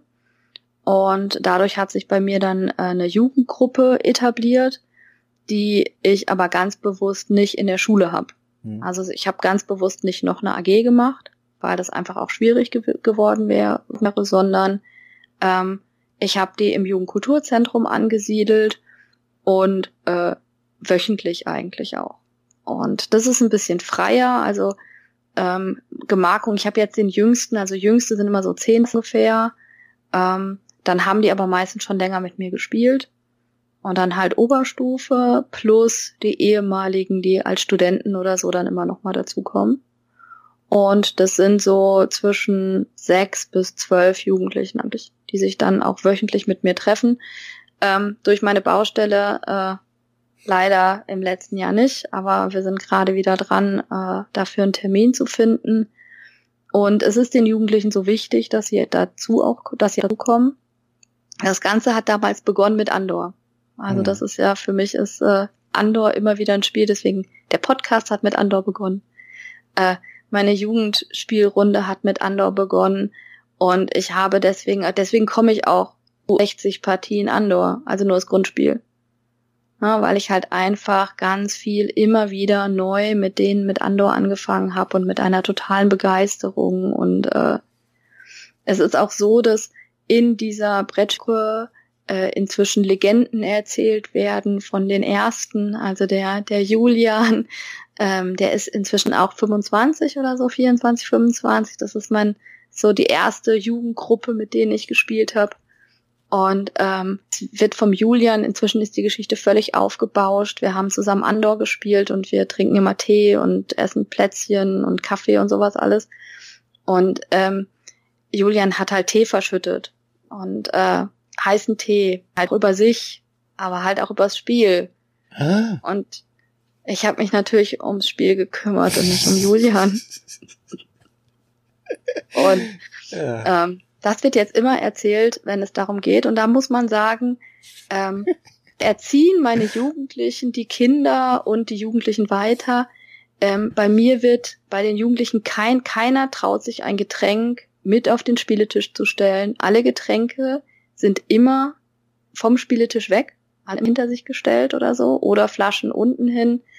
Ähm, die wissen ganz genau, dass ich zum Beispiel es nicht akzeptiere, dass sie Chips essen. Also die gucken dann auch, welche Süßigkeiten zum Beispiel daneben gehen. Ähm, die haben, aber ich finde diese Legende total immer weitererzählt und die wird immer schlimmer, diese Legende. Weil dem Julian ging es ja nicht schlecht. Also, der war ja nicht, aber inzwischen ist der, glaube ich, völlig verbrannt gewesen und äh, er lag blutend auf dem Boden und und windete sich in Schmerzen und du hast ja Roman, du hast das auch verschüttet. so ungefähr. Ähm, es wird halt jetzt so, es wird immer weiter erzählt und es ist total lustig, weil inzwischen kriege ich mit, dass Schüler das kleineren Schülern in der Brettspieler AG erzählen in der Schule, die den Julian gar nicht kannten. Na, also das ist, ähm, das ist echt lustig. Und ähm, so hat das alles angefangen und ähm, meine Jugendlichen, also mein Jugendspieletreff ist auch schon sehr persönlich, muss ich sagen. Also es ist ähm, die sind alle auch mit mir zu Hause immer mal. Wir spielen in den Ferien. Ähm, wir, also wir verabreden uns auch über Gruppen. Also das ist inzwischen, also es ist mehr als klar, es ist trotzdem ein Ehrenamt und es ist, äh, ich spiele nicht immer nur das, was mir Spaß macht. Und äh, die Lieblingsspiele sind auch Zombicide Black Black. Ähm, das ist einfach so dies, und das können die acht Stunden lang spielen. Zehn, egal mit wie vielen. Also beim letzten Karnevalsspielen haben die gefragt, ob sie einen Schlüssel haben können und dann haben die, glaube ich, um halb aufgehört. Ja, also, oder halb sechs oder sowas. Also es ist schon ähm, ähm, Andor, Winter der Toten. Also Winter der Toten ist auch ein, ein absolutes Lieblingsspiel meiner Jugend. Wine ist neu dazugekommen. Aber wenn ich den Zombicide und Winter der Toten hinstelle, dann sind die glücklich. Mhm. Also da brauche ich gar nicht mehr. Aber die genießen es natürlich durch mich, die Chance zu haben, ähm, Spiele zu spielen, die sie ankennen, also auch nicht kennen würden, und B, auch Spiele zu spielen, ähm, die sie sich nicht leisten könnten. Ne? Und damit einfach ähm, auch positive Erfahrungen zu machen, weil ich ihnen da auch vertraue. Also ich weiß ganz genau, die, die kennen meine Vorgaben, die wissen, wie pizzig ich bin, die wissen, dass ich, dass man mit Karten nicht ins Gesicht geht, ähm, die sagen das auch untereinander, Ne? Das finde ich total gut. Ich denke, denk doch, das ist, ne? Ich sag denen auch zum Beispiel, wie teuer ein Zombicide Black Black ist. Wenn die das mit allen Clowns und so weiter spielen. Damit ein, einfach für die auch das Bewusstsein ist, das ist jetzt nicht irgendwie ein 30-Euro-Spiel, was ich leicht ersetzen kann. Hm. Und dementsprechend gehen die mit meinen Spielen auch um und ich verleihe denen auch meine Spiele. Also meinen Zombicide Black Black habe ich gerade nicht an den Schüler, der sich das unbedingt kaufen möchte. Ne? Ja, Weil der hat, und das ist diese coole ähm, Verstärker-Sache. Der hat aus meiner Spielegruppe heraus mich gefragt, kann ich mir das Spiel ausleihen? Ähm, die duzen mich übrigens dann auch alle, also die dürfen, das klappt total gut. Also, dass sie mich in diesem Spielekreis, also bei den Großen, dass die mich duzen und dass sie mich in der Schule trotzdem sitzen. Ähm, und er hat dann gesagt, darf ich mir Summit Black ausleihen? ich möchte gerne mit meinen Freunden, mit denen ich sonst nur Videospiele spiele, ein Spiel spielen. Weil der ist eigentlich immer nur alleine bei mir. Hm. Und dann hat er mit den Zombies halt Black Black gespielt und am Mittwoch, letzter Schultag, habe ich halt auch gesagt, Leute, ich bin im Jukurz, wenn ihr wollt, kommt vorbei. Und da war dieser René da und hat Freunde von sich mitgebracht. Und das fand ich total cool. Also auch das geht weiter. Und genauso kriegst du sie. Und der Miles Throne gespielt und der Niklas saß vor mir und sagte, oh, wie cool, die Wörter kenne ich teilweise aus Videospielen. Äh, Mann, hätte ich doch mal vorher gewusst, dass es so, dass es viel coolere Spiele als Monopoly und Kniffel gibt. Oh, und das ist einfach sowas, was ich, total wichtig finde. Ähm, interessant ist dann zum Beispiel auch, dass meine Jugend trotzdem sehr viel unter sich bleibt. Also auch wenn wir mischen, ne, also zum Beispiel ähm, die Jugendlichen sind oft, wenn wir Erwachsenenspielekreis haben, ähm, sage ich den Jugendlichen meistens Bescheid und ähm, dann können die natürlich auch die Räumlichkeiten nutzen oder ich bringe denen Spiele mit. Ähm, oder das erste Mal für die, was sie dann kennenlernen, ist, wenn wir Karneval spielen. Das ist immer ganz witzig, weil wir sind das ja gewöhnt, zwei, drei, vier Tage am Stück zu spielen, spät ins Bett zu. Ja, wir. Ich nur, als ähm, ich jung war. Äh, spät ins Bett zu gehen, früh aufzustehen und weiter zu spielen. Und ganz häufig melden die sich immer nur für einen Tag an. Und dann kommen sie aber den nächsten Tag auch und kommen den nächsten Tag auch und sagen am Anfang, ich hätte mir das nie vorstellen können, den ganzen Tag zu spielen und finde es dann total cool. Und das, das sind so Momente, in denen mein Herz einfach aufgeht, wo ich so denke, ha, so schön, dass ihr sowas Sinnvolles macht und sowas Gemeinschaftliches und das unterstütze ich auch immer gerne. Also es ist ja nicht so, nicht nur, dass meine Spiele da reingehen, da geht bei mir sehr viel Freizeit rein in das Spielen mit denen und äh, auch Geld. Ne? Also ob es ein Kuchen ist, der mal gebacken wird oder ob es Plätzchen sind, die mitgebracht werden. Es gibt Getränke zu der Zeit. Die bringen natürlich manchmal auch was mit, aber so ein Grundstock ist immer von mir da. Ähm, oder auch, dass ich dieses Brettspielwochen, das ist jetzt ja mein, mein Brettspielwochenende ist ja nicht das einzige, zu dem ich gehe. Und die normalen Brettspielwochenenden sind halt schon immer so, dass vielleicht ein paar Salate da sind, aber abends wird bestellt. Mhm. Ja? Das ist zum Beispiel etwas, was ich, was ich bei meinem Brettspielwochenende anders mache. Ähm, ich koche. Ne? Also wir sind 30, 40 Leute und ich koche jeden Tag. Ähm, gibt es immer eine warme Mahlzeit und äh, für fünf Euro all-inclusive Tränke alles drin. Und mich fragen alle immer die Leute, wie ich das packe, aber es ist immer so, dass wir plus minus null rausgehen. Eher ein bisschen Plus haben, was wir dem Joghurt noch geben können. Einfach damit auch die Jugendlichen sich das leisten können. Ne? Also vier Tage Spielen an Karneval kostet 20 Euro. Ähm, das können die sich leisten und das mache ich extra aus dem Grund. Also wir Erwachsenen dann, ne, also ob eine Pizza 10 Euro dann abends kostet oder so, aber ich würde nie wollen, dass Jugendliche dann dabei sitzen und sagen, ich habe kein Geld, ich kann mir das nicht. Aber dann halt so Sachen sagen wie ich habe keinen Hunger oder so. Ähm, deswegen, weil bei mir immer zum Erwachsenenspielen auch die Jugendlichen kommen und ich das ganz wichtig finde, dass die dazu kommen. Auch wenn die natürlich völlig irre uns auch angucken, wenn wir die Elbet oder Axis und Allies oder sowas spielen. Ich weiß genau, dass mein Mann zwei von den Älteren mal äh, zu einer 18er-Partie überredet hat. Die haben nachher zu mir gesagt, boah, das war ja so schrecklich. Spiele ich nie wieder. Ja, ach, ich, ich habe euch das vorher gesagt, ihr habt damit gespielt. Ne? Aber das ist so, ich, ich finde das total schön, dass dann halt auch das sich immer mehr vermischt. Ähm, ja, und ich, ich glaube, wenn man mir zuhört, wie ich drüber rede, merkt man halt auch einfach, dass ich das essentiell finde, wichtig finde und dass ich das auch ganz wichtig finde, dass man als erwachsener Spieler das weitergibt. Also dieses Spielen als Kulturgut und ähm, dass man da auch einen Auftrag irgendwie hat, ähm, finde ich schon. Es muss nicht jeder machen, ähm, aber ich freue mich über jeden, der seine Leidenschaft äh, Kindern und Jugendlichen weitergibt.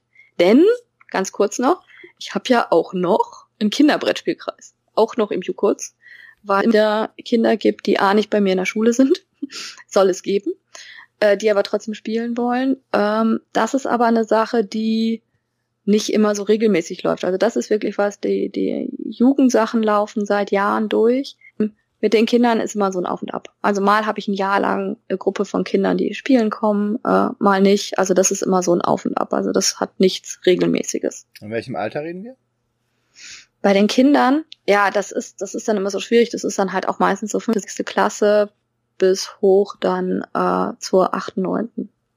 Das kommt dann immer so drauf an, äh, inwieweit man das organisiert kriegt, weil dieses ganze Spielen geht immer nur über persönlichen Kontakt. Ja, also einer von denen kommt einfach so, weil du in einer Zeitung Brettspieltreff ankündigst, ja. sondern das ist ganz viel persönliche Beziehungsarbeit. Und wenn sie das Gefühl haben, da habe ich Lust zu, dann äh, klappt das auch. Aber das ist immer so eine Gruppensache. Also das klappt bei Kindern weniger gut als bei den Jugendlichen. Das ist ja dann ähm, tatsächlich sowas, wo dann so Projektwochen ab und an mal äh, schon Sinn machen, um dann halt neue Leute zu rekrutieren für irgendwelche Sachen, wo man sagen kann, okay, es gibt dann diese, diese Gigs, die man weiterführt, wenn die Schule das selber nicht hat. Es hat halt nicht jede Schule eine Martina, die im Brettspielbereich äh, aktiv ist. Ja, das stimmt schon. Aber das, das ist natürlich auch, also ich muss ja auch sagen, dass ich da von meinem Direktor unheimlich unterstützt werde. Ja, also ich meine, wenn ich überlege, was ich inzwischen für einen Brettspielschrank habe und dass ich immer wieder nochmal Geld bekomme, das ist ja das, was ich am häufigsten eigentlich höre, wenn ich äh, mich mit anderen Lehrern unterhalte oder andere, die fragen, wie sieht das mit Brettspieler gehen und so aus. Ähm, die haben halt gar die Möglichkeit, also man hat an Schulen immer das Problem, dass es dafür keine Mittel gibt. Also es gibt kein, keine direkten Mittel, die dafür da sind, um Spiele anzuschaffen. Das ist wirklich schwierig. Ich habe dazu mal gehört ähm, von Kollegen von Gymnasien, äh, die meinten, na, eigentlich gibt es äh, genug Geld, man muss nur wissen, wie und wo man es bekommt. Also ja. als Lehrer. Das ist äh, ja, aber stimmt das. das. Stimmt, das stimmt auf jeden Fall, aber das ist nicht so einfach. Also die meisten sagen natürlich, warum soll ich für Spiele Geld ausgeben? Hm. Ja, und das ist natürlich auch immer schwierig. Ich meine Spiele stehen, also in der Schule, das Spieleregal, ähm, steht halt nicht allen Schülern jederzeit zur Verfügung. Dann ein Ausleihsystem über die Bibliothek machen, dann müsste das kontrolliert werden und so weiter. Ähm, ich für meinen Teil halt habe im Physikschrank von einer Kollegin auch eine durchmischte, aber durchaus nicht schlechte Spielesammlung gefunden, die sie für Vertretungsstunden hat. Aber nur diese eine Kollegin halt, wo man dann weiß, okay, hm, hm, hm. und wenn dann die UNO-Karten schlecht behandelt werden, dann äh, muss der Schüler das auch ersetzen. Irgendwie. Hatte ich nämlich ja. letztens den Fall, wo dann ein ja, Schüler meinte, ich gebe ja zwei UNO-Karten von, mein, von meinem UNO-Spiel. Sondern ist auch egal. Also, nein, darum geht's nicht. egal. Ja.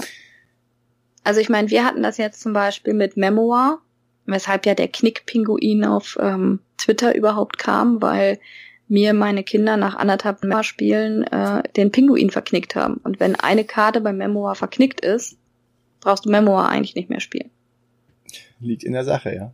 Na, also das, das ist so ein bisschen, im Moment ist das Problem, ich muss jetzt Lovecraft Letter neu kaufen, weil das verspielt ist, dass da auch die Karten teilweise geknickt sind und du halt weißt, okay, das ist die sieben.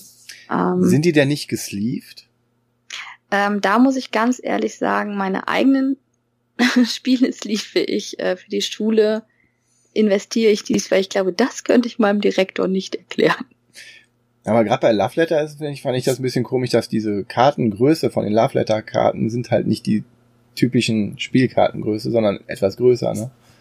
Einerseits, ja, das um das Spiel wertiger auslassen vielleicht, aber andererseits ist es halt auch doof, wenn man dann Höhlen dafür kaufen will, weil das ist dann so eine Sondergröße, die man nicht das überall sind die Andor-Höhlen. Also in die, die Andor-Karten. Also aber ein gut sortierter Spielerhaushalt hat die zu Hause. Ja, ja. Das, also ich hätte die Hüllen dafür, ich überlege mir auch, wenn ich jetzt ein neues Lovecraft Letter, also mein Lovecraft Letter ist gesleeved und ich glaube, ich werde das Schul Lovecraft Letter dann auch sleeven. Also einfach, weil das, äh, aber ich meine, das wird halt auch ständig gespielt, dann darf so ein Spiel auch äh, verspielt sein. Aber ja, also ich, ich glaube für mich so als Fazit aus dem ganzen Spiel, und ich mache das jetzt ja echt seit Jahren, ähm, ist immer wieder, dass ich sehe, wie, wie wichtig es ist, dass man als Erwachsener gerne spielt. Mit Kindern und Jugendlichen spielt. Weil ähm, das häufigste, was ich höre, ist eigentlich, äh, meine Eltern spielen nicht mehr mit mir.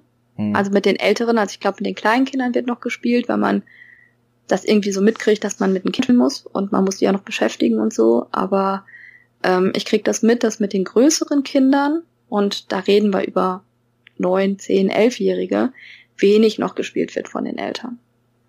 Ähm, also auch bei uns auf dem Land, äh, gymnasiale Kinder, auch da wird jetzt nicht ständig mit den Kindern gespielt. Und dass die Kinder ganz genau merken, ob du jetzt nur mit ihnen spielst, damit halt, damit die Kinder zufrieden sind, ähm, oder ob man mit einer Leidenschaft spielt. Ne? Klar, ich, ich bin für die Kinder das totale Mysterium in der Hinsicht und das ist schon so dieses so, ich krieg sehr häufig, boah, würden meine Eltern mal so viel spielen. Und ich weiß, dass letztens ist die Leitung vom Jugendkulturzentrum ist gefragt worden, haben Sie schon mal die Spielesammlung von der Frau Fuchs gesehen? Aber hat die wirklich so viele Spiele? Und äh, ich denke ja immer, ich habe gar nicht so viele Spiele. Aber ähm, das ist halt schon es ist halt echt süß, ne? Das ist schon so dieses, wenn ich dann sag, ich bin jetzt, ich komme Montag, Dienstag nicht, weil ich bin im Brettspielurlaub und ich spiele jetzt fünf Tage lang, ähm, ist das nicht so, dass die Kinder da stehen und sagen, oh, sondern die meisten stehen da und denken, boah, wie cool. Und das finde ich total schön, wenn man das schafft. Man kann auch faul am Strand rumliegen, aber das hat macht eigentlich keinen Sinn. Ja, aber ja, das aber, kennen aber, sie, ne? Martina, du bist eine Ausnahme. Du hast eine große Spielesammlung. Ja. Und ich habe, also dazu muss man immer noch, immer noch sagen, ich habe nur einen Halbtagsjob. Ja. Ne, ich habe nur einen Halbtagsjob und ich habe keine eigenen Kinder. Ähm, das ist natürlich auch nochmal eine, eine ganz andere Kante. Also so viel Freizeit, wie ich in sowas stecke, kann ja gar nicht jeder. Das stimmt. Ne? Also das muss man ja auch einfach nochmal immer dazu sagen. Ich mache das nicht neben meinem Vollzeitjob. Ja. Und apropos gesleeved, wollte ich noch sagen. Weißt du, was man nicht sleeven muss? Bärenpark. Bärenpark! Und weißt du, darüber will ich jetzt mit dir reden. Denn es ist ja Weihnachten. Es ist ja Weihnachten. Also, Bärenpark ist ein nettes kleines Spiel aus diesem Bereich der Puzzlespiele, die ja von ein Fest. Ich war noch gar nicht fertig, ne, aber ist ja noch. Ist das in Ordnung für dich? Ja. Das war ein ziemlich langes Fazit. Okay, was hast du denn noch zu sagen? Ich will dich ja nicht abwürgen. Ähm, ganz kurz noch, ich finde es halt total wichtig, dass, und ich glaube auch immer noch, dass man die Jugend in Spielen kriegt. Ne? Also um nochmal, ne, man muss sie kriegen, wenn sie jung sind. Ähm, mit den Kindern ist es noch einfacher. Die Jugendlichen haben halt äh, ganz tief in sich verwurzelt, Spielen ist uncool. Und man kriegt die nicht mit einem Monopoly. Aber mit einem Spiel, du hast ja gerade selbst gesagt, als, als de deine Schüler ein Spiel entwickelt haben, dann haben sie sich was ausgesucht, was äh, sie an ein Computer stellt. Und ich denke, mit solchen Mechaniken kriegt man die Jugendlichen auch fast alle. Also wer Lust hat, sich dazu zu beschäftigen. Und ich glaube, das ist so wichtig, ihnen diese Möglichkeit noch aufzuzeigen, weil es gibt diese ganzen coolen Spiele, die die spielen würden. Da stimme ich ja nicht ganz zu. Ich glaube, Monopoly wäre auch drin, dass man den Kindern das als cool verkaufen könnte, weil ganz, ganz viele dieser Sachen hängen von dem Menschen ab, der das macht. Mit welcher Begeisterung der daran geht und mit welcher Begeisterung der das Thema rüberbringen kann. Okay, ich glaube, ich hätte große Schwierigkeiten mit Begeisterung Monopoly zu erklären. Ich glaube, du könntest Monopoly so erklären und das Monopoly-Spielerlebnis den Kindern so zu verkaufen, dass die es als einer ihrer schönsten Tage mit einem Spiel jemals erleben werden. Natürlich ist das mit anderen Spielen viel einfacher, weil die einfach besser sind. Aber ähm, ich sagte nur, dass der Mensch dazugehört. Also der Mensch muss äh, das transportieren können. Wenn der Mensch mit Begeisterung gerade im Spielebereich rüberbringt, dann kann er sehr, sehr viele Kinder erreichen, dass die sich damit beschäftigen. Ja. Und das ist so das Abschiedsfazit. Ich finde jeden toll, der das macht. Und ich finde es bewundernswert, wie viele auch im Ehrenamt Brettspiele und so weiter in Schulen und sonst irgendwo machen. Und das ist total wichtig. Und wer irgendwie da Zeit und Lust drauf hat, soll einfach mal bei einer Schule fragen. Also einfach diese Hemmnis auch äh, umgehen und damit anfangen, weil das gibt einem so viel zurück. So, und jetzt habe ich aufgehört zu missionieren, jetzt können wir über Bärenpark reden. Ja, apropos, ähm, ich finde dich auch toll, dass du das alles machst. Genauso toll wie Bärenpark. also. Ähm, jetzt müssen wir echt darüber reden. Ja. Okay. Also, es ist Weihnachten, hast du gesagt. Hm. Bei Bärenpark. Da kriegst du kein Geschenk, ne? Das weißt du. Ja. Ich krieg ein Geschenk.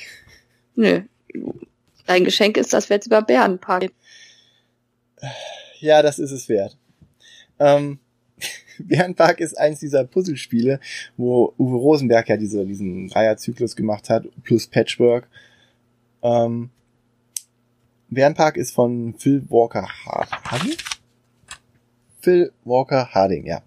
Der Hexenhaus zuletzt gemacht hat, was du eben auch erwähnt hast. Ähm, aber Bärenpark ist eins dieser Puzzlespiele, wo man mit einem 4x4 großen Teil mit Eingangspark an Symbole drauf und dann kann man auf die Symbole pro Runde ähm, ein Teil drauflegen, um dann halt sich ein neues Teil dazu zu nehmen, je nachdem wie viele Symbole da sind, andere Parkteile. Und man versucht halt so Gehege von verschiedenen Bärenarten, äh, auf sein Teil und kann auf anderen Symbolen dann auch ein zweites Feld anlegen, bis man irgendwann vier Felder hat, die man dann, ja, wenn man vier Felder hat, die man dann vollbauen kann. Und wenn man hat, dann darf man das Spiel, Ende des Spiels einläuten und hat dann hoffentlich die meisten Punkte, indem man die entsprechenden Teile, die die verschiedensten Formen haben und verschiedene Punktewerte haben, auf seinem Feld verbaut hat. Und möglichst zuerst, denn dann kann man, wenn man einen Teil vollständig verbaut, bis auf eine kleine Stelle mit einem mit einem äh, Baustellenloch drin, dann kriegt man eine extra Statueplättchen und die werden, sind wertvoller, je früher man die äh, bauen kann. Und ja, am Ende kriegt man dann eine Punktewertung daraus mit verschiedenen Bären. Gehegen. Mhm. Für welches Alter ist das so? Hm, Also ich spiele es mit meinen Kindern so ab acht, neun, würde ich sagen, kann man's, kann man's schön. Ähm, ich Das finde, ist auch das- ein Spiel, was ich als Erwachsene rausholen würde. du als Absacker, ja. Als Absacker vielleicht. Aber sonst, ähm, ja, es ist halt Dauert halbe Stunde, dreiviertel. Stunde. Ja, ja, eine halbe Stunde. Man kann zu Leuten spielen. Ähm, es macht wirklich, wirklich Spaß. Und es ist, ich weiß gar nicht, warum wir so lange drauf gewartet haben, dieses nette kleine Spiel mal eben vorzustellen. Jetzt Haben wir es jetzt, hier, ja. hiermit getan. Ich mag es von all diesen Bastelspielen direkt hinter äh, ein Fest für Odin. Ein Fest für Odin ist einfach das, das bessere. Lieber als. Patchwork? Äh, Ich habe nicht oft genug Patchwork gespielt, um mir das ähm, da Okay. ein Urteil drüber zu bilden.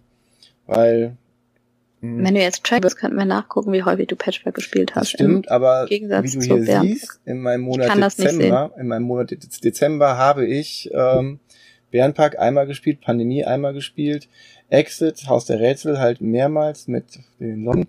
Äh, Railroad Inc. habe ich gespielt, The Mind, Pocket Sub, aber ich kann das alles diesen ganzen Dezember hier nachhalten. Frohe Weihnachten. Oh, du trackst? Ich tracke. Für dich. Ach, ist das schön. Nicht wahr? Jetzt wird alles einfach. Ich habe den ganzen Dezember schon getrackt. Und dir nichts verraten. Oh, das ist echt eine schöne Überraschung. Das ist toll. Nicht wahr? Ja, ich äh, strahle. Ich Jetzt wird, jetzt muss ich immer darauf achten, was er gespielt hat. Das ist echt eine totale Erleichterung. Jetzt werden unsere Vorbesprechungen direkt viel kürzer. Wie heute. Hast du ja gemerkt. Ja. Oh, das ist cool. Vielen Dank.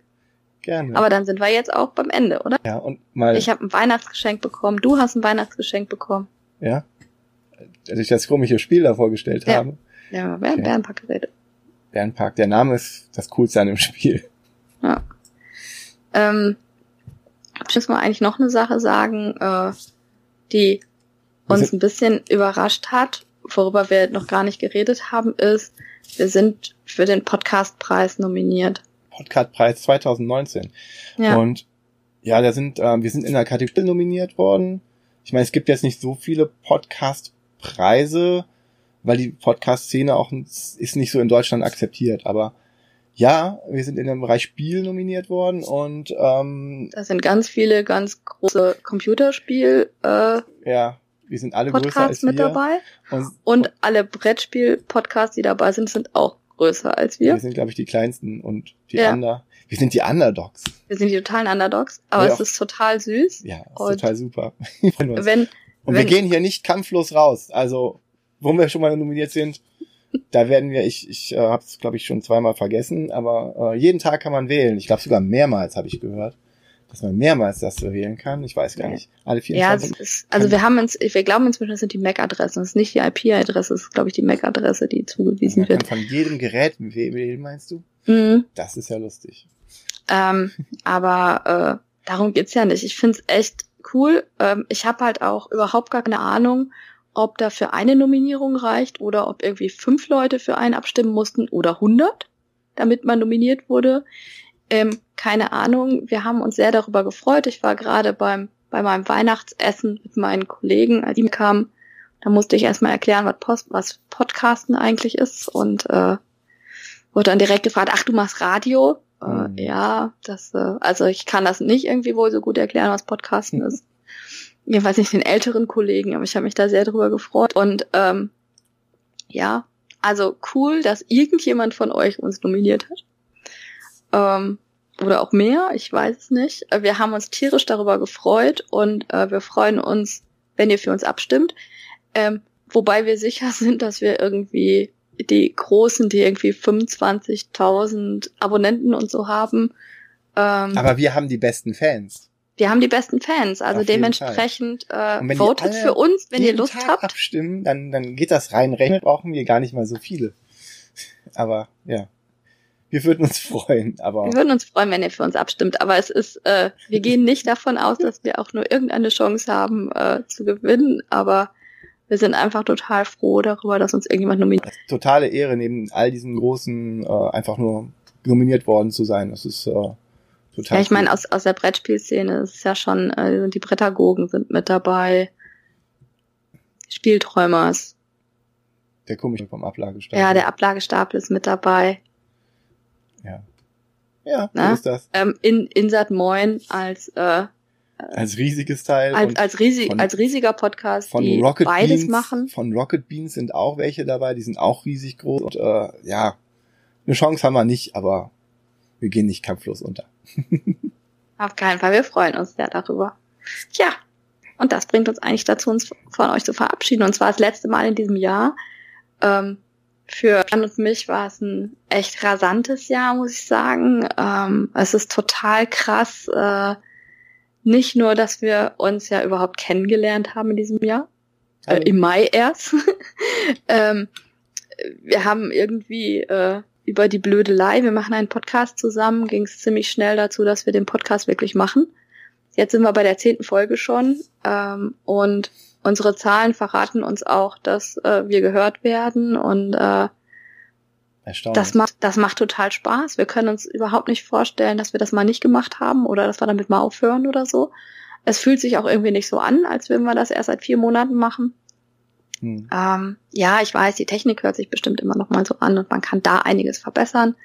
Wir sind einfach auf Inhalt. Wir haben total Spaß daran, es macht uns weiter Spaß und ähm, dementsprechend war das Jahr 2018 äh, ganz schön heftig und hart und schnell und äh, äh, in der, für uns auch echt überraschend, muss ich sagen. Also ich sage das immer wieder, wir haben das ganz am Anfang gesagt, wir haben am Anfang uns überlegt, wie lange machen wir das denn, wenn uns keiner hört oder wenn es nur so 30 hören. Und nach den ersten beiden Folgen, die wir aufgenommen haben, war klar, da wir, also wir haben die ersten zwei Folgen vorproduziert, weil immer gesagt wurde, man äh, muss dann sicher Content liefern können, wenn ihr veröffentlicht und deswegen auf keinen Fall nur eine Folge produzieren und direkt veröffentlichen. Ähm, das heißt, wir wussten da ja noch gar nicht, ob uns jemand hört oder nicht. Und es war völlig, macht so viel Spaß, wir machen weiter. Egal. Ich bin letztens gefragt worden dann, äh, wie viel, ob wir denn was verdienen würden hier dran. da musste ich den auslachen. Also nicht nur, dass wir nichts verdienen, wir zahlen auch noch drauf, insofern, aber das machen wir gerne. Ja, weil es einfach Spaß macht. Ja. und äh, dementsprechend, ich denke, Björn geht da mit mir d'accord. Ähm, Auf jeden Fall. möchten wir uns von euch verabschieden. Äh, wir haben ganz tolle Fans. Ich muss sagen, äh, äh, ja, also ist vielleicht schon stehen, aber mir geht immer das Herz auf. Also es ist einfach mehr, anders kann ich das nicht beschreiben, wenn ich irgendwas von euch höre oder Lob oder auch Kritik höre. Das ist einfach äh, immer wieder toll, die Ja. Bilder zu sehen, wie ihr uns hört. Ich kann, ich bin ja ein Mann und ich spreche ja nicht so gern über Gefühle, ähm, aber alles genau Wort für Wort, was Martina gerade gesagt hat, dem stimme ich auch voll und ganz zu. Und Ja. da stehe ich auch total dahinter. Also Dementsprechend wünschen wir euch ein schönes und gesegnetes Weihnachtsfest. frohe Weihnachten, einen guten Rutsch. Ja, und wir freuen uns darauf, euch im nächsten Jahr wieder beglücken zu dürfen. Ganz lange, ganz häufig, Ganz, das ganze Jahr über. das Jahr über. Und darüber Und- hinaus. Sehr wahrscheinlich. Also im Moment kann ich mir noch nicht vorstellen, wie wir aufhören. Man muss mal sehen, in welche Richtung das geht. Also ob wir immer länger werden oder kürzer oder welche Spiele oder wir werden wirklich sehen. Und ja, damit verabschieden wir uns von euch für das Jahr 2009, 18 und freuen uns, euch in 2019. Ja, ich war schon ein Jahr weiter. Ah ja, ein Jahr weiter wäre schon schön. Ja, was ganz Inside anderes. Moin und die anderen so. Nein. Der gelbe Bär hat schon mal angefangen zu träumen. Lassen wir ihn Träume. träumen. Immer, immer. Traumbär. Ja, wir sind auf jeden Fall die längste Verabschiedung ever. Vielen Dank. Es war ja auch ein langes Jahr. Bis dann. Tschüss. Tschüss.